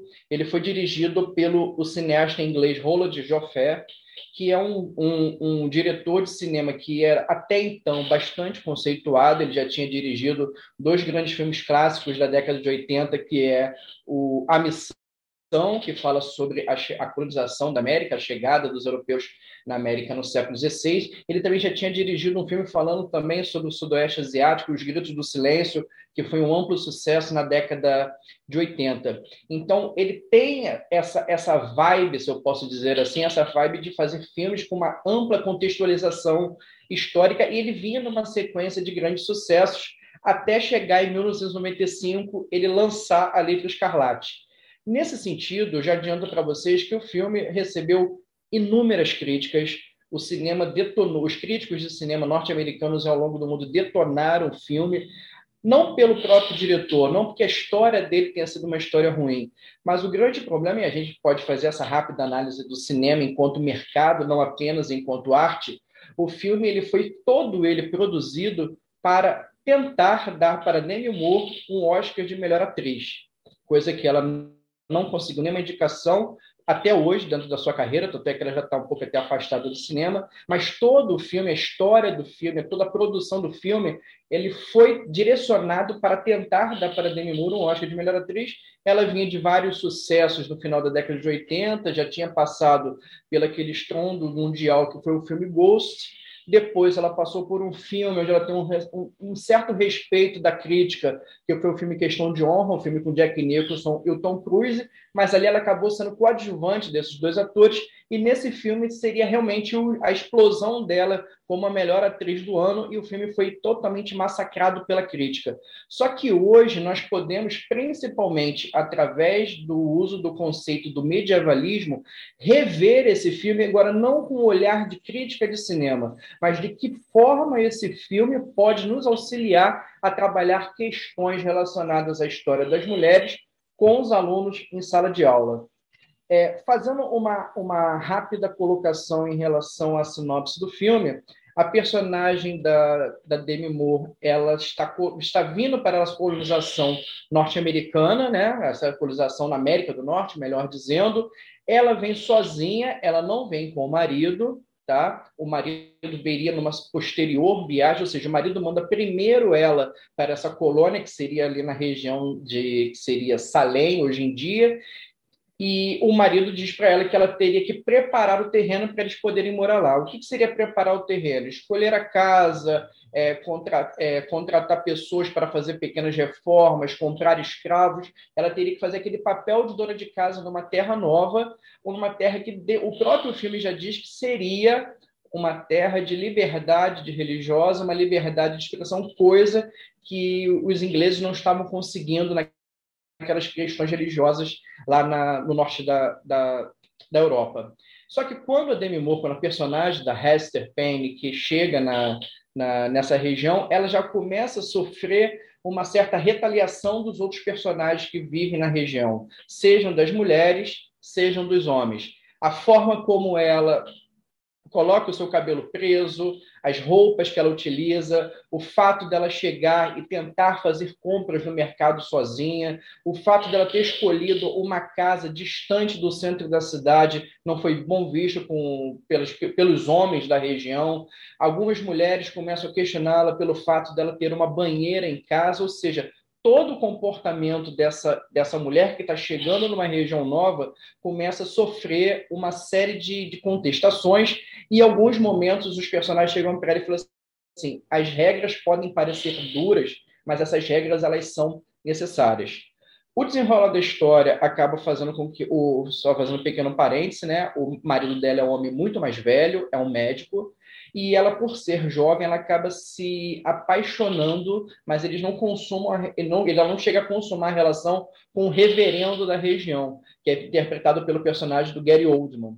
Os dois eles acabam tendo um primeiro contato intelectual, ela era ávida leitora, ele fica impressionado por aquela mulher ser uma ávida leitora, e ao mesmo tempo que as outras mulheres, as ditas é, da, da elite da, da, daquela sociedade, não a veem com os bons olhos, as outras mulheres que seriam aquelas mais voltadas para uso de ervas, para que faz, tem uma, uma, uma visão saudosista da época que elas dançavam na primavera. Essas mulheres começam a acolher a Hester porque a Hester tem uma coisa diferente em relação ao que aquela sociedade está propondo.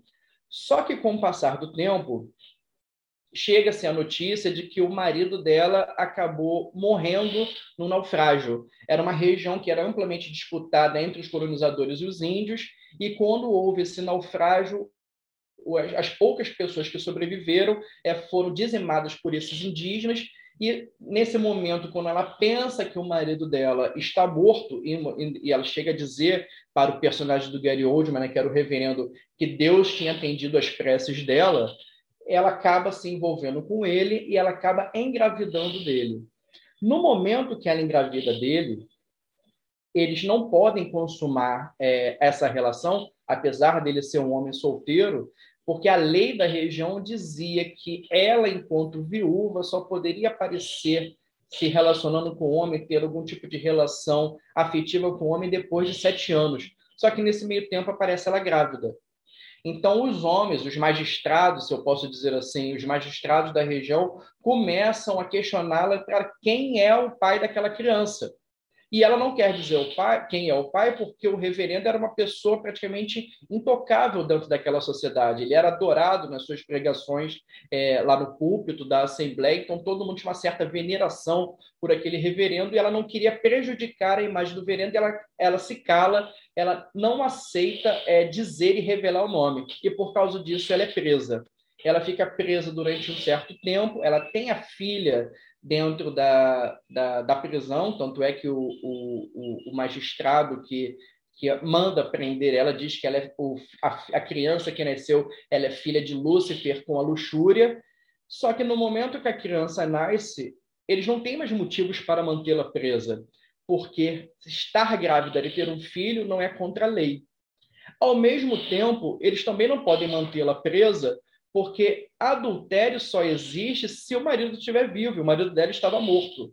Então eles acabam ficando numa questão jurídica que eles mantêm uma mulher presa, porque eles não gostavam do comportamento dela, mas ao mesmo tempo, legalmente, eles não têm motivos, eles não têm indícios para manter aquela prisão.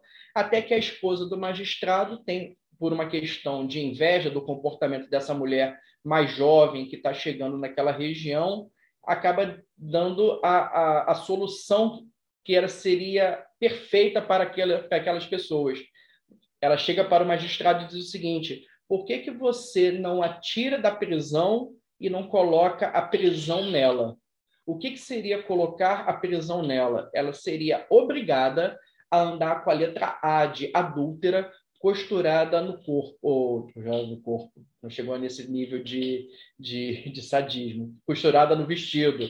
Então, quando ela passa a andar com a letra A costurada no corpo, e essa aí justamente seria o, o frame do filme onde mostra exatamente a cena que aconteceria, a entrega da letra A de adúltera para ela, ela ficaria em qualquer momento que ela andasse pela cidade, um, um, garoto com um tambor ficaria andando atrás dela, tocando seu tambor, para chamar a atenção de todas as pessoas para ela, e ao mesmo tempo que, ela, que todos ficariam olhando para ela, as pessoas tinham direito de, de jogar alimentos nela, de insultá-la, de falar os maiores impropérios para ela. Ou seja, isso seria o colocar a prisão nela, é deixar que ela ficasse realmente é, é, mal vista e agora legalmente mal vista por todas as pessoas é, da cidade. O, na verdade, o, não querendo contar o final da história, até que alguém pode se interessar em ver, o marido dela não morreu, o marido dela acaba voltando, se revela só para ela, não se revela para a sociedade, ele começa agora a, a questioná-la para que ela entregue realmente quem seja o, o pai daquela criança, já que ele, esse período que ele ficou desaparecido, que ele ficou junto aos indígenas, foi o tempo da gestação e o tempo da criança é, já chega quase ao, ao, aos dois anos de idade. E ela se recusa a, a, a revelar esse nome também para o marido. Então, destarte as questões. Aí, outra, rapidamente, outra outra cena onde ela anda pela cidade, pelo, pelo vilarejo e esse rapaz com o chapéu atrás dela, ele, ah, no caso o ângulo não mostra, ele está com um tambor é, tocando, tambor chamando a atenção das pessoas porque ela está na cidade e se ela está na cidade, já que ela morava afastada, é o momento deles irem lá e ofendê-la enquanto ela transitasse indo no mercado ou faz, pedindo qualquer tipo de serviço para os moradores, os moradores locais. É, independente da, das questões do, do, romance do Nathaniel Hawthorne, o que, que nós poderíamos trabalhar em sala de aula com os alunos? É, nesse momento, acredito que vocês devam, devam ter essa noção. Boa parte dos professores, eles ao montarem as suas aulas, eles precisam adaptar ou seguir literalmente as, as, as, as competências e as habilidades da BNCC. Então, eu falo particularmente falando pela minha área de atuação, eu trabalho basicamente com turmas de nono ano e de terceiro ano, onde se trabalha o século XX, o início do século XXI, ou seja, bem distante cronologicamente do medievo. Mas eu aproveito alguns assuntos pertinentes ao nono ano para trabalhar com eles, e é nesse ponto que a minha pesquisa, junto com a pesquisa da Rose, elas entram é, em numa, numa rota de colisão, uma, em uma colisão positiva, quando, por exemplo, você está trabalhando com as questões relacionadas às mulheres no Brasil dos anos 30, e boa parte do, dos, das atividades que são propostas para falar dessas mulheres, seja, por exemplo, Nízia Floresta, essas, essas, essas atividades elas vão evocar, por exemplo, um livro que foi escrito por uma norte-americana chamada Mary Wollstonecraft, Wollstonecraft, chamado Reivindicação dos Direitos da Mulher, de 1792. Então, de uma forma ainda inicial, tanto eu e Rosiane estamos fazendo, ao fazer essa proposta de atividade, seria uma arqueologia desses direitos da mulher desde a época medieval até a época contemporânea. Porque se nós fizermos, fizéssemos algumas análises de, de datas aqui, o próprio Nathaniel Hawthorne, quando ele escreve o, a letra escarlate, ele escreve a letra escarlate quase que 52 anos depois desse livro Reivindicação dos Direitos da Mulher.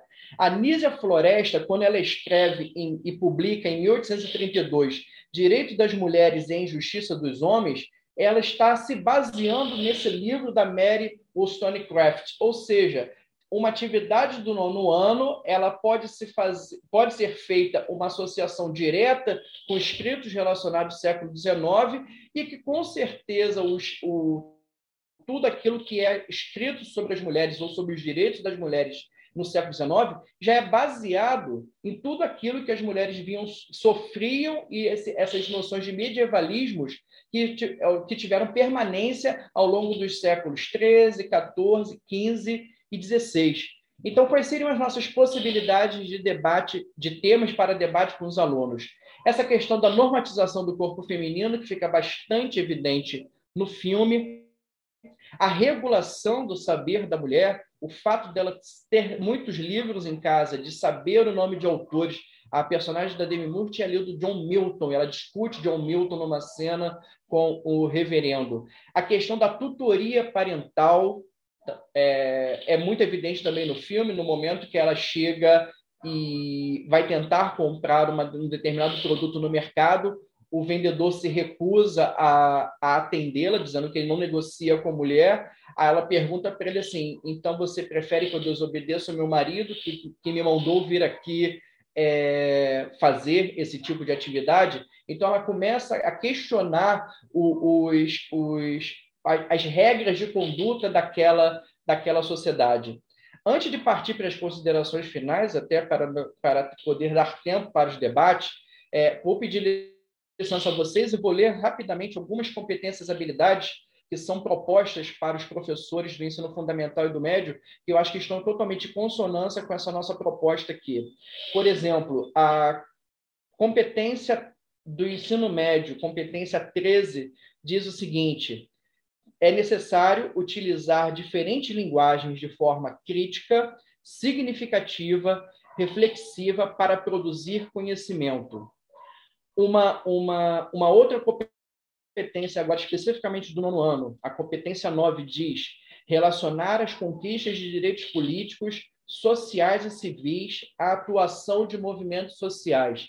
E uma competência especificamente do sexto ano é, a competência 19 diz descrever e analisar os diferentes papéis das mulheres no mundo antigo e nas sociedades medievais. Ou seja, nessa, entre aspas, possível arqueologia do medievalismo em relação à posição e o, os direitos adquiridos pelas mulheres, nós perpassaríamos por essas três competências.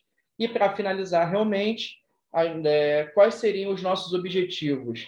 É, a análise contribui para pensarmos em potenciais estratégias pedagógicas a serem utilizadas em sala de aula, com os discentes, a contribuição da temática com outras áreas de conhecimento, ou seja, essa, essa interdisciplinaridade que é tão evocada dentro do ambiente escolar, ou seja, as, as coordenações pedagógicas, as direções pedagógicas, elas cada vez mais, até as novas propostas de ensino médio elas já pensam muito mais do que antes essa ideia de interdisciplinaridade e, por fim, a percepção de traços do medievalismo que nos possibilita abordar inúmeras questões com os alunos, independente de ser um filme que não é ambientado é, cronologicamente na, na Idade Média.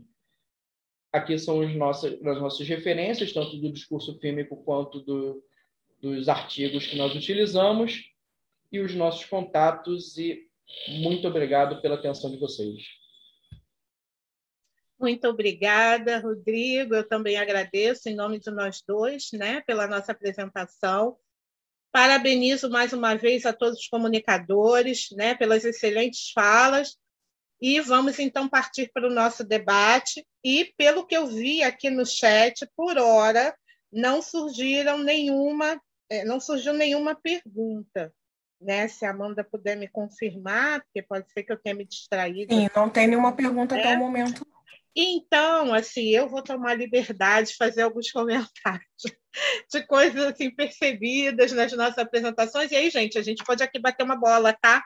Nós aqui, os comunicadores, então vamos aparecer, vamos bater papo, vamos fazer trocas, porque essa é a função, né?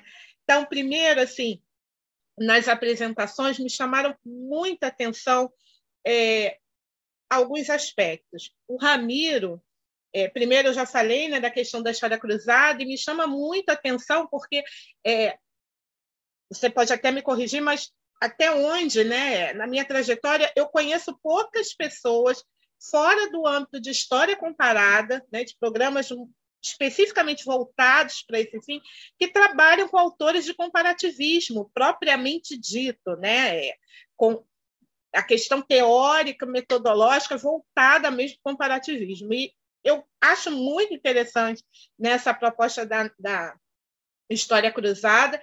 E aí é, nós utilizamos, né, é, eu utilizo nas pesquisas o COCA, né, onde é um autor alemão, Jürgen Koch, onde ele diz que os fenômenos né, podem ser utilizados como unidades de comparação.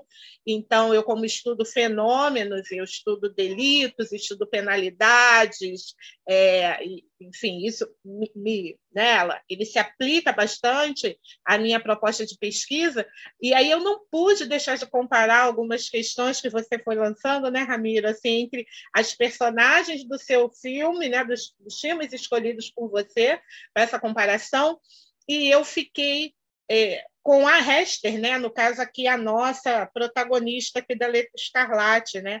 Então assim, de algumas personagens que você citou, a Elaine, né, a questão da esposa ideal, essa representação da esposa ideal, enquanto a Esther é o contrário, né? Ela fugia a todos os ideais de esposa, né, perfeita e ideal daquele modelo daquela sociedade, né? Ela estava sozinha, ela foi mandada antes pro pelo marido, né? ela tinha uma certa autonomia né? da sua casa, dos seus próprios bens né? que é uma coisa também que né, no medievo a gente percebe que raras exceções, né, algumas flexibilizações ali que a gente percebe nas leis, principalmente, eu que trabalho com leis, a gente percebe.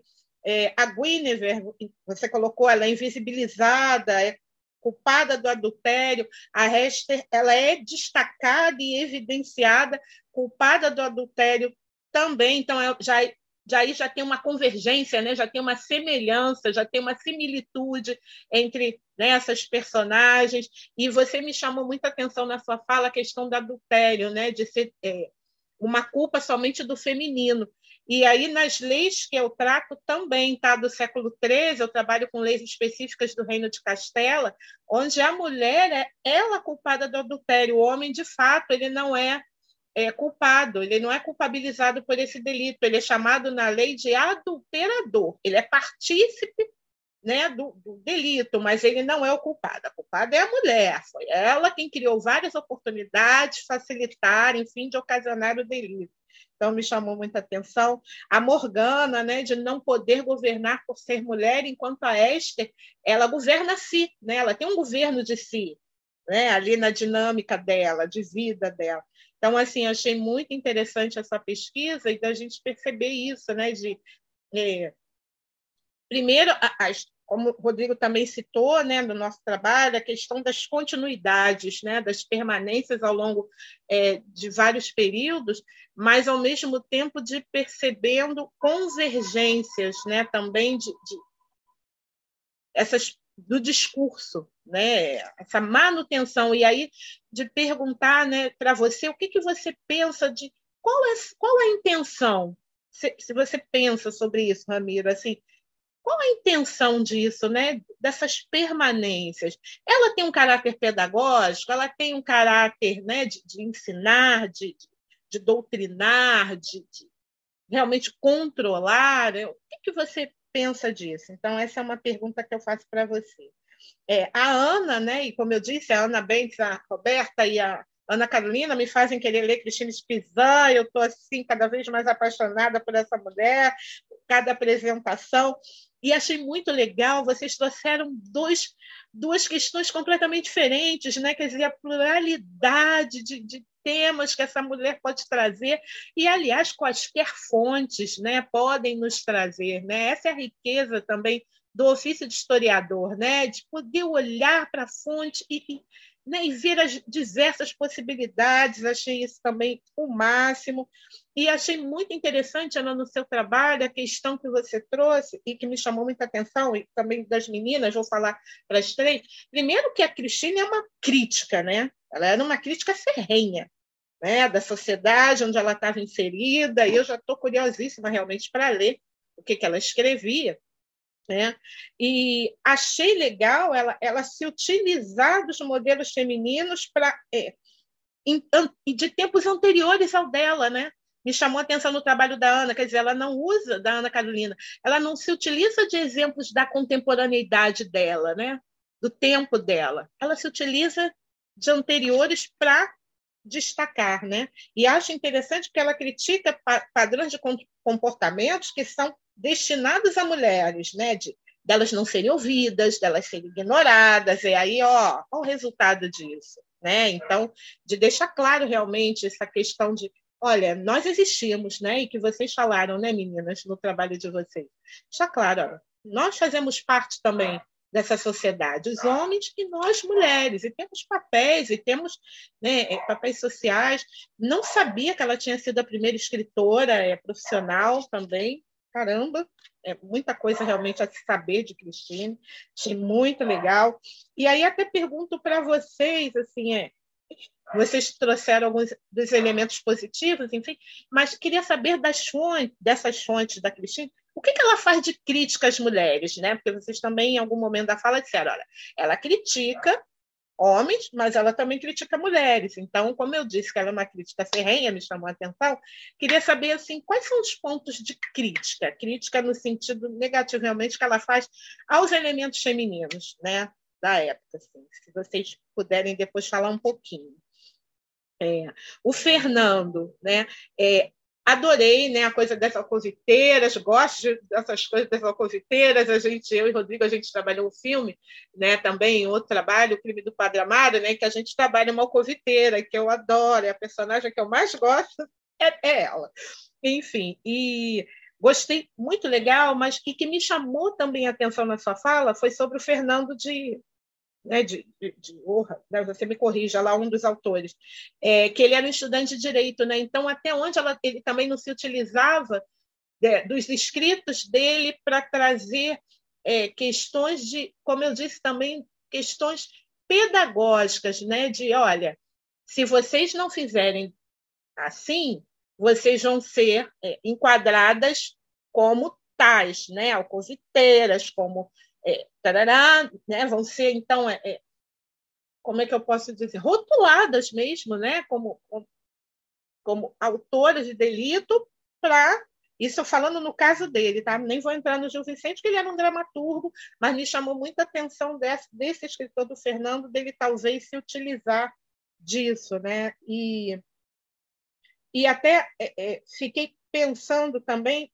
uma coisa que você falou que foi muito curiosa, de que elas não se viam como tal, né? Elas se viam como alguém que prestava um bom serviço à sociedade. É muito legal isso e é, alguns escritos também do período que eu estudo e da região que eu estudo dizem isso também, né? De que é, a prostituição e, e essa coisa de algumas relações também fora do ambiente conjugal, eu até apresentei no trabalho, né, Roberta estava sobre a barragania, né, que estão fora da instância, né, religiosa ali daquele casamento de bendição, eles são aceitáveis justamente por isso, né, para manter o equilíbrio também, né? Então, interessante você trazer esse elemento de que elas se viam assim. Se de forma pejorativa ou não, não importa, mas elas se viam fazendo bem para a sociedade, ponto final. Né? Achei legal essa fala. E, por último, aí já falei das meninas também, já fiz a pergunta. É, achei legal essa questão das damas, né? retidão, razão e justiça, é, dessa questão de dela chamar atenção Cristine faz uma, né, uma transição de tirar a mulher da seara do privado para, através dos seus escritos, levar a mulher para um âmbito do público, no sentido de que os textos eram lidos. Né? Então, é isso, lidos para o grupo, né? lidos para uma coletividade, né? sair daquele âmbito, é, propagar. Né? Ela retumbava, né? ela foi uma propagadora, uma difusora né? Então, isso é, é muito interessante, gente. É, são considerações, e eu acho que a gente pode começar o bate-bola, aí o pessoal se encorajou, acho que pensaram, pelo amor de Deus, né, Rosiane, para de falar. Né, e aí escreveram aqui perguntas que vocês podem ir comentando. Rosiane. Por favor. Oi, é, querida. É, eu já, já coloquei as perguntas. Você quer que eu coloque aqui no slide para você ver?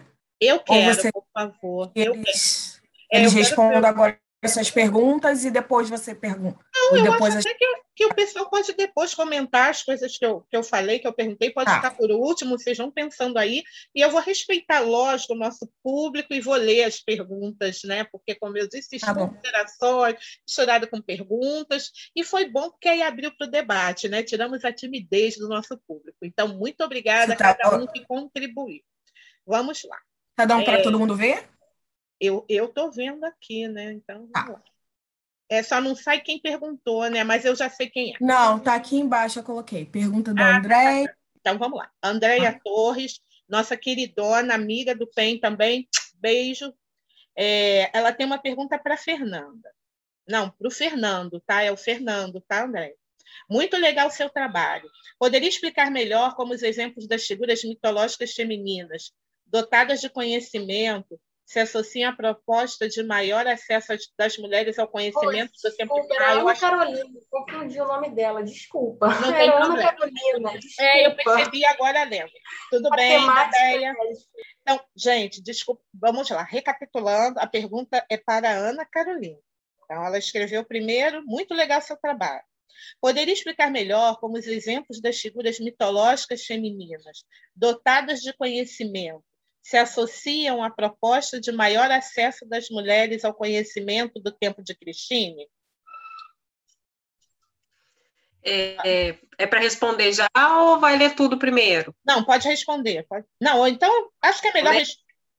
é melhor ler e aí cada um vai anotando. É tá. melhor? Tá bom. Tá então, bom. Tá. Então vamos lá. É uma pergunta para Ana Luísa e para a Roberta. Primeiro, parabéns pelo trabalho. Também a Andréia. Andréia aqui, ó, viu? Perdeu a timidez. Aí, Dedé, isso mesmo. Muito legal o resgate dos nomes das mulheres citadas. Vocês identificam uma tipologia de características dessas mulheres vistas como exemplos por Cristine? Por que acreditam que foram elas as escolhidas para viver na cidade das damas? Hum, pergunta bacana. Vamos lá. Agora, outra pergunta. Agora, para mim e para o Rodrigo. Uma pergunta da André. Vamos lá. Parabéns pelo trabalho. Obrigada, queridona. Achei muito interessante a ideia de arqueologia dos direitos das mulheres no tempo. Vocês poderiam explicar melhor? Obrigada. Explicaremos. Quarta pergunta. Pergunto para o Ramiro. Pergunta do Rodrigo. É você, Rodrigo Carvalho? Tá, então, Rodrigo, meu parça aqui. Você usa algum autor da área de cinema para análise dos filmes? Quinta pergunta. Rodrigo. Pergunta da Priscila. Parabéns pela ótima apresentação. Eu gostaria de saber se, na sua opinião, você considera, baseando-se no local e época do filme, que o comportamento mais livre e de curiosidade e desejo feminino sobre independência foi um motivo para se instaurar o martelo das bruxas no ambiente de Salem e no mundo. No caso de encontrar um meio de se castigar e fazer estas mulheres exemplo para o cumprimento dos costumes da época. Então, vamos lá, respondendo. E, mais uma vez, parabéns a todos. Então, quem começa? Ana. É, deixa eu posso começar, né? Então, gente, é, que acontece, né? A, a, a Cristine, ela briga, né, por esse acesso das mulheres ao conhecimento. Essa é uma da, né, ela diz que qualquer mulher tem essa capacidade, só não tem a oportunidade de acesso, né? E ela é uma, uma mulher que teve isso, né? Ela estudou em outro contexto. É, quando ela usa ali alguns exemplos mitológicos, né, que é o meu, meu corpus, né, por exemplo, de Aracne, é, ou mesmo de Minerva, ela está querendo ali dizer que as mulheres têm tantos conhecimentos que a gente deve tanto a elas, né? E, e, e por que não, então, a gente permitir que essas mulheres é, tenham acesso a esse conhecimento e possam, por exemplo, descobrir outras coisas.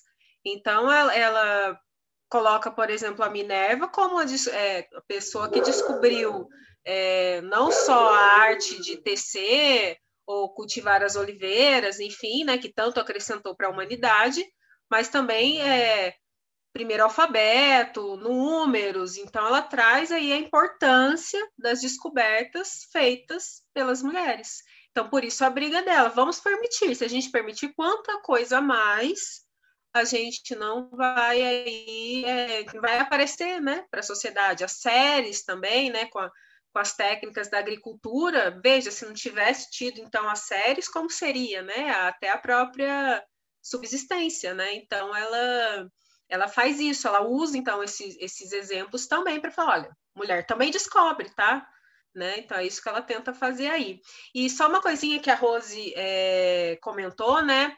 Ela usa de exemplos né, da história, da, da mitologia, da, da, Bíblia, né? Enfim, mas ela também usa de, de exemplos contemporâneos dela, tá, é, Rose? Não ah, tanto assim é, ela fala muito de Joana d'Arc, por exemplo, que ela escreve, inclusive, uma obra de exaltação né, dos feitos da Joana d'Arc, e a Joana d'Arc estava viva ainda. Então, a Joana d'Arc vai ter acesso a esse, essa obra, tá? Então, ela também pega, tá? Assim, é, é quase uma efeméride, é, então, né? Que ela faz a Joana d'Arc, a gente poderia considerar, né? Então, dentro desse...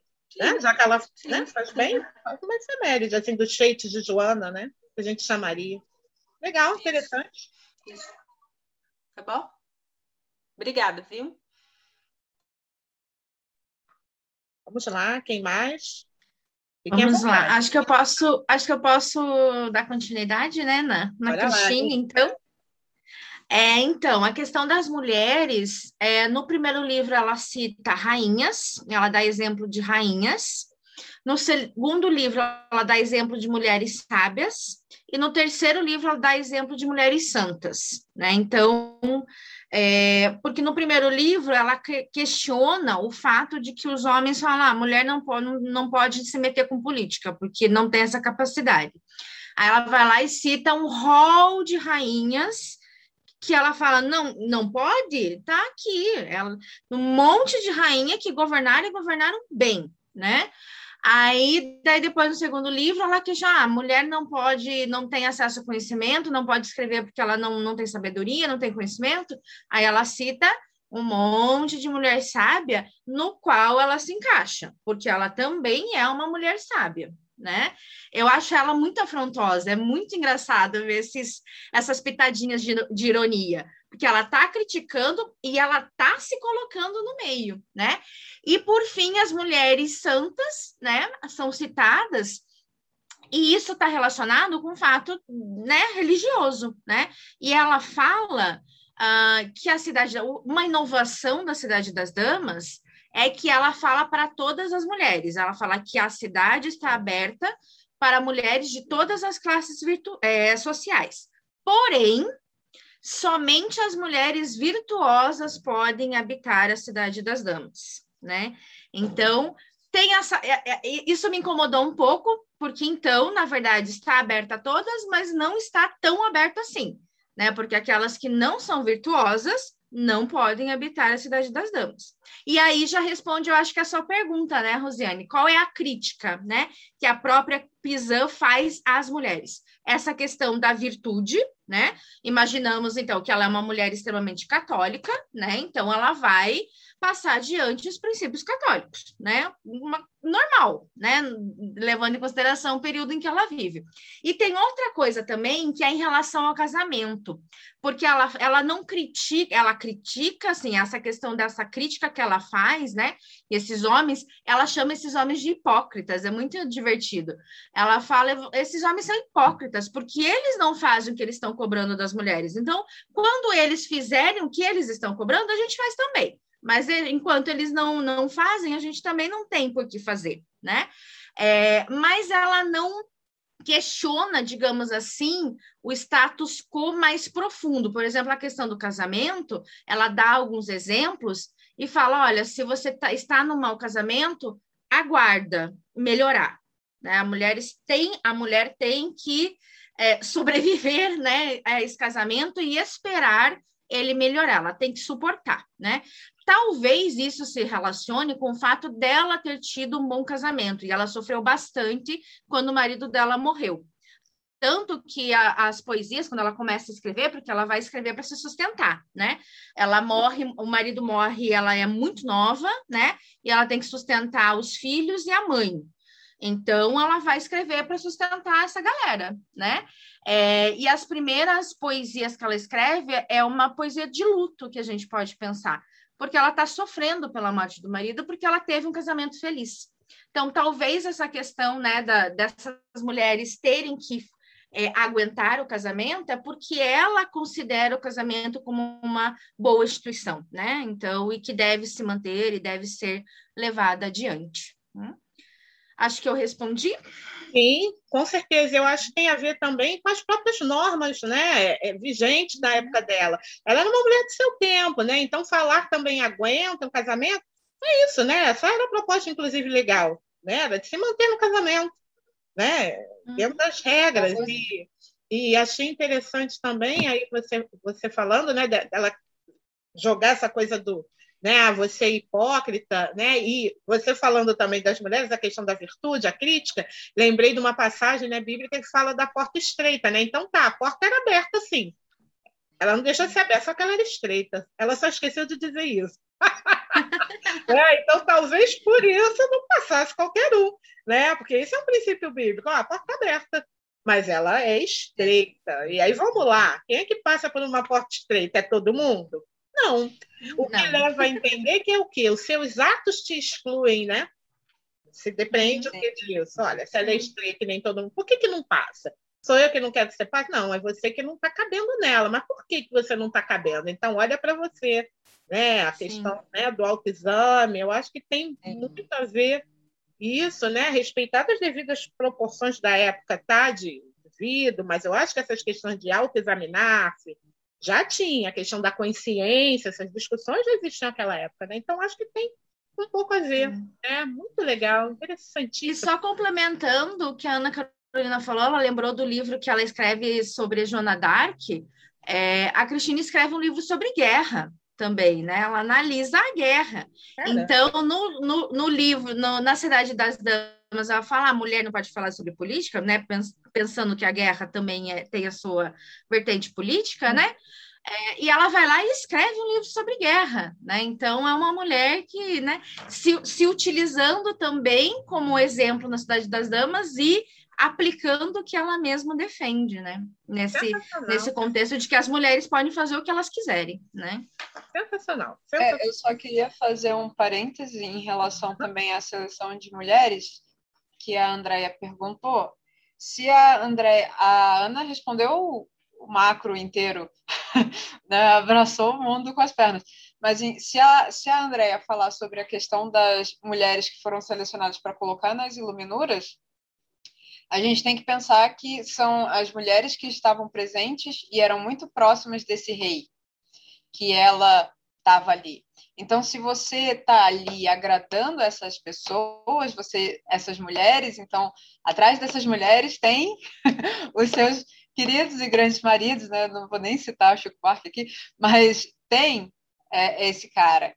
E você tem que agradar esse cara para ver se você consegue, então, também a possibilidade de uma entrada financeira, de um apoio, de um mecenato por parte dessas outras pessoas. Então, sim, você vai olhar, por mais que você saiba de todos os podres, de todas essas nobres, você vai falar: ah, não, ela é maravilhosa, generosa, querida. Vem cá, vamos tomar um café. Né? Entra comigo na cidade. Ó, oh, estou aqui fazendo tudo para você entrar. É necessário. Não, e deixa eu só complementar, né, a fala tanto da Roberta, da Ana, essa questão do casamento, né, que a gente estava falando aí, é, no Espelho de Cristina, o livro das três virtudes, né, ela orienta, por exemplo, a mulher a, a dissimulação. Então, assim, bem assim, dá de louca, né? Você sabe que seu marido tá lá te traindo, mas você fica plena, porque o que importa é você ficar de boa, né? E, e e a maneira que você vai se portar sempre ali, como as pessoas vão te enxergar, né? Você pode estar querendo matar por dentro, mas você está lá. Então aí vem aquela, aquele questionamento, mas como assim? Dissimular, né? Isso é virtuoso? mas é também saber jogar, né, com a situação ali de, desses casamentos, por exemplo, de tudo, né? Até eu falei esses dias sobre isso, uma pessoa falou, nossa, a gente tem que aprender a dissimular na vida, né, às vezes. É, é, dá de Cátia cega, né, gente? Né? A gente tem muito que aprender com essas mulheres, é. né? Agora você estava falando aqui, lembrei de uma lei, impossível, né, não lembrar? Lá no, num dos chueiros, é, que permitem né, a mulher adúltera, a, a traída, é, da relação, a esposa é, se vingar da, da adúltera, né? fazendo dela o que quiser, menos matá-la. E aí, quando eu li isso, eu lembro que a gente, até na defesa mesmo também, a banca, uma pessoa comentou: Nossa, eu fiquei imaginando o que, que não fez, né? Deu surra, aquele barraco, né? Deu surra na rua, rasgou roupa, arrancou cabelo, né? Aquelas baixarias que a gente vê, né? Que são previstas numa briga, né? De repente, de mulheres, tudo que a gente possa imaginar. E aí você fala de uma Cristina que fala: Olha, se mantenha plena, faça cara de paisagem, né? Olha, faz a egípcia aí, vai plena, amor, porque apesar de tudo, o lugar é teu, o posto é teu né? Você tem que manter aí essa cara blazer para manter o seu lugar. Né? E é isso, questão de sobrevivência. Nossa, sensacional. Essa Cristine realmente é das minhas. Assim, então, vou, vou realmente ler. Estou curtindo demais. Cada vez que vocês falam, curto mais.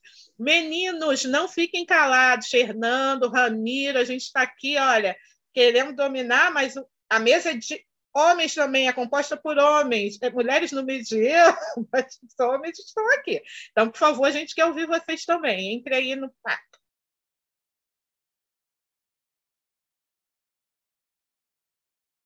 Eu não, eu não sei se o Ramiro, o Ramiro voltou, que eu tinha feito a pergunta para ele, porque tem a pergunta para nós, né, Rosa?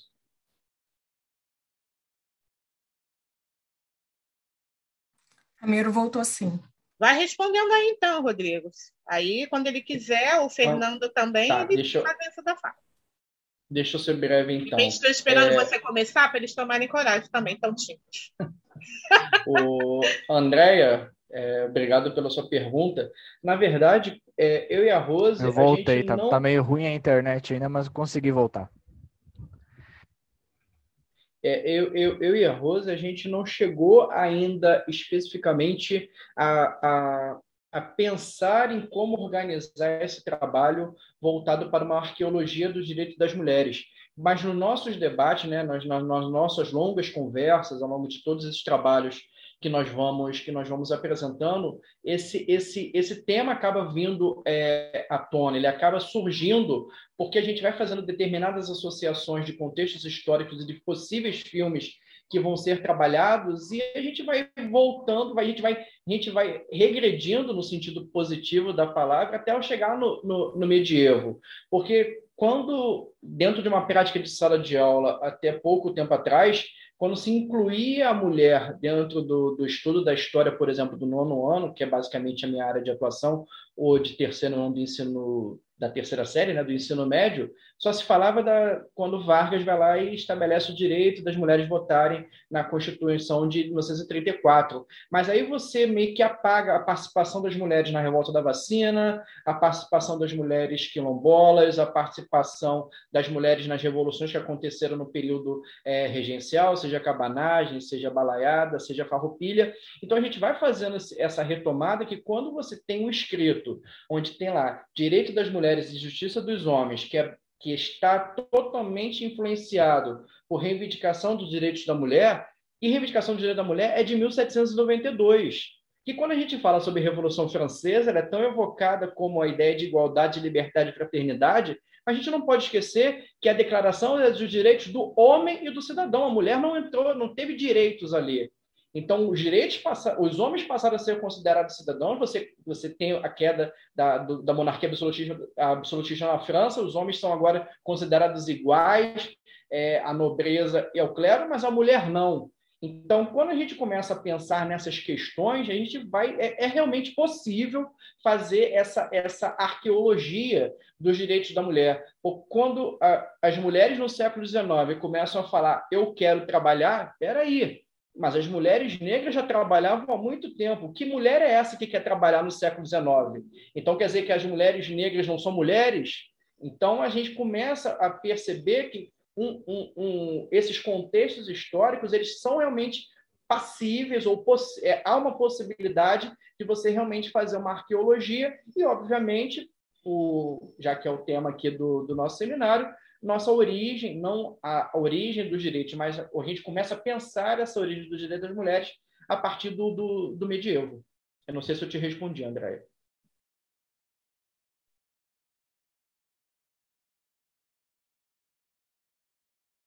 Ela disse que sim, está agradecendo.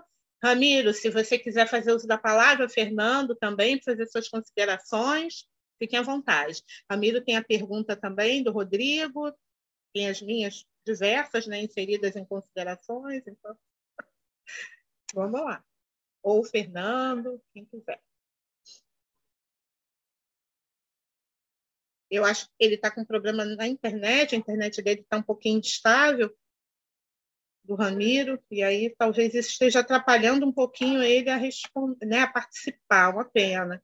Mas, Ramiro, quando der, tá? A gente tá aqui para te ouvir. Fernando, quer falar? Você está com o microfone desligado, querido. Vai lá. Queremos te ouvir. Vocês me ouvem? Agora sim. Ah, então, é, obrigado, professora Rosiane, pela, pela provocação, né, para trazer e falar um pouco mais sobre o, o Fernando de, de Rojas, estava correta a, ah, a pronúncia, sim. E é, é muito interessante a gente esse ponto que a senhora tocou, porque é justamente é, a questão da representação no Chartier, né? É, da gente atentar quando a gente faz uma análise literária, né, nesse caso, é, em relação ao momento pré-configurativo, né, que são essas categorias de composição. E aí, é, eu lembro que a colega até citou.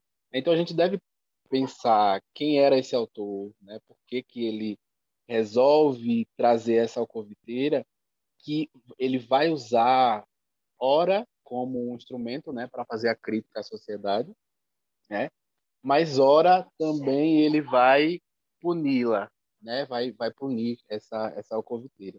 Então, ele era um estudante de direito, né, na época em que, que ele publica, né, é, além disso também, a sua família, né, um sogro dele, já tinha sido processado né, pela Inquisição é, de Toledo, né, lá em Montalbán, é de onde ele é. Né, então, ele é uma família de judeus, né, de cristãos novos. Então, a gente meio que já tenta entender por que ele traz essa alcoviteira, e aí como a, o Francisco Bittencourt e a Laura de Melo Souza dizem, é, trazendo uma alcoviteira com um gabinete célebre, né? Eles trazem isso. E que estava atrelada ao dinheiro como a, a, o norte dela, né? Porque na fonte, e aí eu analiso uma... A versão da La Celestina que eu analiso é uma versão de 1514, né, que está disponível no site da Universidade de Illinois, né? É, ela não cita conjuros relacionados ao demônio, né? Ela cita uma outra Plutão, né? Ela invoca uma entidade chamada Plutão, né? e ela não se vê como necessária, né? Pelo menos na fonte não há essa interpretação. Né? Então é diferente também da da, da alcoviteira vicentina, né? Que é vista como não só a Vicentina, mas também a, a Valenciana, que é do Jorge Vasconcelos, que eu não trouxe para cá, porque aí é outro mundo. Mas o que, tem, o que a gente pode ver em comum é que elas são o outro. Né? Elas são necessárias, mas ao mesmo tempo elas são subjugadas, são subalternizadas e vistas com desdém pela sociedade. É, então, é muito importante esse debate quando a gente está fazendo uma análise né, de uma obra literária, enfim, filme. Enfim. É isso. Obrigado pela provocação. Ah, imagina, não foi provocação, não, foi mesmo assim, para a gente mesmo conversar sobre isso. E é isso, né? Eu acho que é, é questão de ser um mal necessário tanto para é, é criticar aquela sociedade, tanto para, né, como eu disse, dar um certo, em alguns momentos, em algumas questões, trazer um equilíbrio à sociedade e também para serem objeto de punição. Né? É, enfim, ser, de, de, inclusive poderem legitimar alguns mecanismos punitivos né, impostos a alguns grupos. Pensar isso também, né? eu que, né, que trabalho com direito, a gente pensar isso também. Né? Agora, na sua fala, me veio isso. Acho bem interessante. Adorei as fontes, adorei. Eu realmente eu gosto das alcoviteiras, como eu te disse, eu gosto das transgressoras. Né? Então, eu realmente, não é à toa que eu trabalho os delitos. e, Ramiro, quer falar mais alguma coisa, Fernando? Quer comentar mais alguma coisa? Está tranquilo? E vamos lá, o que mais? Opa, a Roberta me passou aqui alguma coisa maneira. Vou tentar responder agora se a internet me ajudar. Vai lá, Ramiro, estamos te ouvindo, queridão. Tá. Respondendo a tua pergunta que tu fez sobre a questão desses padrões, essas questões aí de conservadorismo, eu acho que tem um pouco a ver, assim, porque nos anos 60 e 70 a gente tem várias transformações sociais e culturais, várias conquistas para as mulheres, para os homossexuais, para os negros. Só que essas conquistas não agradaram todo mundo. Teve muita gente que não gostou dessa, dessas mudanças, de todos esses avanços culturais que a gente teve. E aí, infelizmente, nos anos 80, a gente tem nos Estados Unidos contra essas, essas mudanças. E esses movimentos crescem muito nos anos 80 e eu acredito que por isso que eles influenciam esse filme dos anos 1995, que é um dos que eu analiso, né? E o outro dos anos 50 eu acho que tem a ver com o contexto de Segunda Guerra, que após o fim da Segunda Guerra a gente tem um movimento no sentido de colocar as mulheres de volta ao lar, tirar elas do mercado de trabalho, que é onde elas conseguiriam conquistar várias posições nos, nos anos 40 ali. Então, nos anos 50, a gente tem essa reação conservadora, querendo mesmo que elas voltassem pro, a ocupar um papel só no lar, assim, papel de mãe e esposa, como eu falei na comunicação. Então, acho que passa um pouco por, por aí essa, essa questão de por que esses conservadorismos nos anos 50 e nos anos 90. E respondendo a pergunta do Rodrigo, que ele falou das referências bibliográficas que eu utilizo, a principal é o David Bordo e a Christine, Christine Thompson, que eles têm um livro que eles que é um grande manual assim que eles falam vários aspectos do, do cinema, vários aspectos mise-en-scène, edição, fotografia, uma visão básica do cinema. Então, basicamente é isso.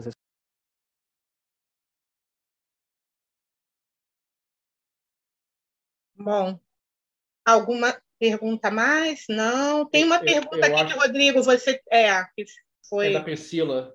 Isso. E aí pra, a gente pode antes... encerrar as perguntas né, com, com, com você por conta do nosso horário, por conta da plataforma né, que nos boicota. Mas temos tempo, pode responder. É, só antes de responder a pergunta de Priscila agradecer a pergunta dela, é, eu esqueci de, de comentar que as minhas referências em estudo de gênero, eu, eu me considero um iniciante em estudos de gênero e estudar mulheres.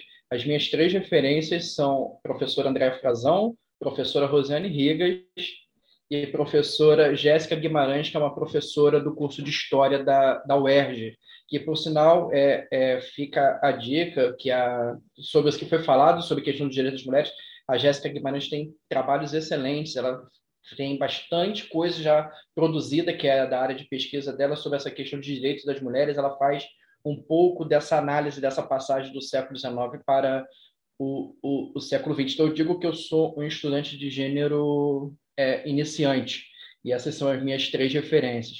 Mas, respondendo à pergunta de, de Jéssica, é, aqui numa uma, uma análise superficial minha, tá? Oh, desculpa, de Jéssica, não, de Priscila uma análise superficial é, minha, por favor.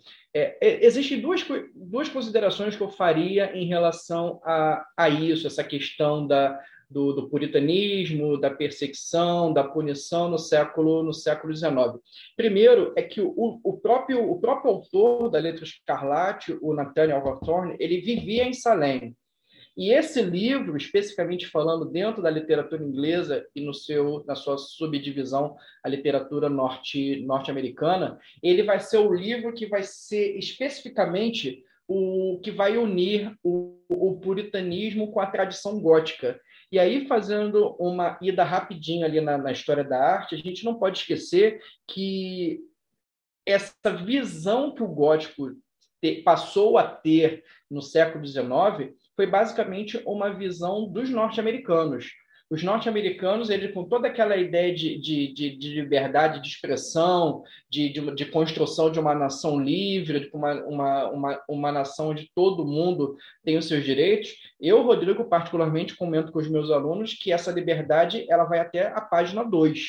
Porque no século XIX, quando os americanos começam a construir um país, pô, se a gente parar para analisar assim, para que, que eles vão construir é, prédios totalmente, totalmente neoclássicos se eles nunca tiveram um passado greco-romano? Você pega as construções arquitetônicas, aquelas construções austeras, aquelas construções extremamente limpas e, e cleans e, e, e bem ventiladas, eles estão ali preocupados em passar uma imagem de exatidão, de correção, de, de, de perfeição, e nessa, nesse momento, nessa ideia de você construir um país perfeito, você começa a punir todas as práticas desviantes. E nesse momento, realmente, eles vão lá vão lá içar lá no período medieval o martelo das feiticeiras para você começar a, não só as mulheres, mas também todos aqueles que tivessem possíveis práticas desviantes que atrapalhassem o, esse destino manifesto dos norte-americanos no século XIX. E nesse ponto aí, quem acaba sofrendo com isso, principalmente, são as mulheres, qualquer uma que vai ter uma prática desviante, a associação com bruxaria, com feitiçaria, ou até mesmo, mesmo que a mulher não fosse bruxa, mas a partir do momento que ela está te ferindo algum interesse seu, você vai acusá-la de feitiçaria. E existem vários filmes e vários escritos que trabalham com essa, com essa abordagem. Os indígenas, que acabaram sendo um obstáculo para esse processo de expansão territorial e busca do progresso, e posteriormente, a partir de 1863, os negros é, após a, a libertação da, da, da, escravidão nesse, nesse meio de, de, de processo de guerra civil norte-sul. Então, a, a, o martelo das feiticeiras ele veio, ele chega ali numa tradição puritana de buscar uma coisa lá da Idade Média, seja dessa, dessa paixão pelo neogótico também no século XIX, mas para atender esses interesses de você padronizar e deixar tudo perfeito, eliminar as possíveis transgressões é, nessa construção dessa jovem nação. Bom, pessoal, eu quero dizer que eu adorei conhecer a Ana Carolina, o Ramiro, o Fernando. Amei partilhar a mesa com vocês e com a Ana Luísa e com a Roberta e com meu querido amigo Rodrigo, companheiro já aí de outros eventos. Espero encontrá-los em outros eventos, tá? Que esse tenha sido o primeiro de outros muitos, onde a gente possa se, se encontrar para ter essa troca tão bacana que a gente teve agora. Muito obrigada a cada um de vocês que apresentaram seus trabalhos e fiquem conosco sempre e voltem a apresentar tá bom? Para o pessoal é, que está aqui, eu quero agradecer, né, assistir. Rose, você Rosiane, Rose, você mudou. Nós estamos te ouvindo. Eu mutei. Bom, então, obrigada por estarem aqui conosco até agora. É, vou colocar aqui no chat como tenho feito sempre. Então, quem já sabe né, que eu faço isso, é, vai ter de aguentar. Enfim, é o que fazemos sempre, mas são aqui os nossos endereços nas redes sociais. Então, vão lá, nos sigam, nos acompanhem, leiam as nossas publicações, baixem então o material que são de download gratuito, tanto no PenUERJ quanto no PenUFRJ. É, participem do nosso Foro Medieval lá no YouTube, onde nós temos várias entrevistas com várias pessoas, dentre elas Ana Luísa e Roberta, Rodrigo Carvalho, e espero que os próximos possam ser vocês, Fernando, Ana Carolina, Ramiro, viu? E qualquer outro aqui também que tenha algo, alguma temática em medievo que seja interessante, quem sabe. Falando nisso, que você possa ser o próximo, nós temos um livro chamado Conexões Medievais, que foi coordenado por mim pela professora Marta Silveira, que já já vai falar um pouquinho também. E tem também trabalhos meus, do Rodrigo, dela, da Ana e da, da Ana Luísa e da Roberta e de outros autores. Enfim, é de download gratuito e está aí no arroba é, Chalé Editorial, tá? Você vai lá, pode baixar. Enfim, pessoal, que essa tenha sido a primeira de uma experiência bacana. Amanhã temos mais quatro mesas, são as quatro últimas mesas de comunicações do nosso evento, mas o nosso evento só termina na sexta-feira. com a palestra de encerramento às 16 horas do professor José Ferdar, que é da Universidade do Chile. Então, pessoal, fica com a gente, tá bom demais. Muito obrigada por estarem até aqui. Ó, abraço apertando, beijo carinhoso a cada um e fica aqui para a gente tirar aquela foto bonita, ó, com esse sorrisão que só a gente pode dar para deixar registrado lá no nosso endereço no Instagram, beleza? Martinha, pode falar aí, queridona. Obrigada. Não, eu só queria agradecer pela presença de todo mundo. Não consegui participar da mesa toda, porque eu estava coordenando uma mesa né, paralela a essa. Um corre, mas né? agradecer. É, o corre-corre, a gente fica de uma mesa para outra. Mas agradecer a todos que estiveram aqui, a Rose, particularmente, que correu muito hoje de uma mesa para outra, ainda mais do que o normal. Estamos juntos. É, parceria né, de sempre, Rose. E é isso, gente. Amanhã tem mais. Temos as nossas quatro últimas mesas para fechar. É, o evento. Espero que tenha sido bacana para vocês trocarem experiências, se conhecerem. O, o motivo do evento é esse né? É a gente poder conversar. Então, eu vi que o papo aqui rendeu, eu pude acompanhar uma parte da conversa, outra eu perdi, mas como vai estar gravada essa, essa mesa de comunicação, nós vamos depois é, publicizá-la né, através do Spotify. Então, a gente vai poder, vocês vão poder depois, eu que não estava aqui, vou poder ouvir os trabalhos desde o início. Então, gente, muito obrigada pela presença de vocês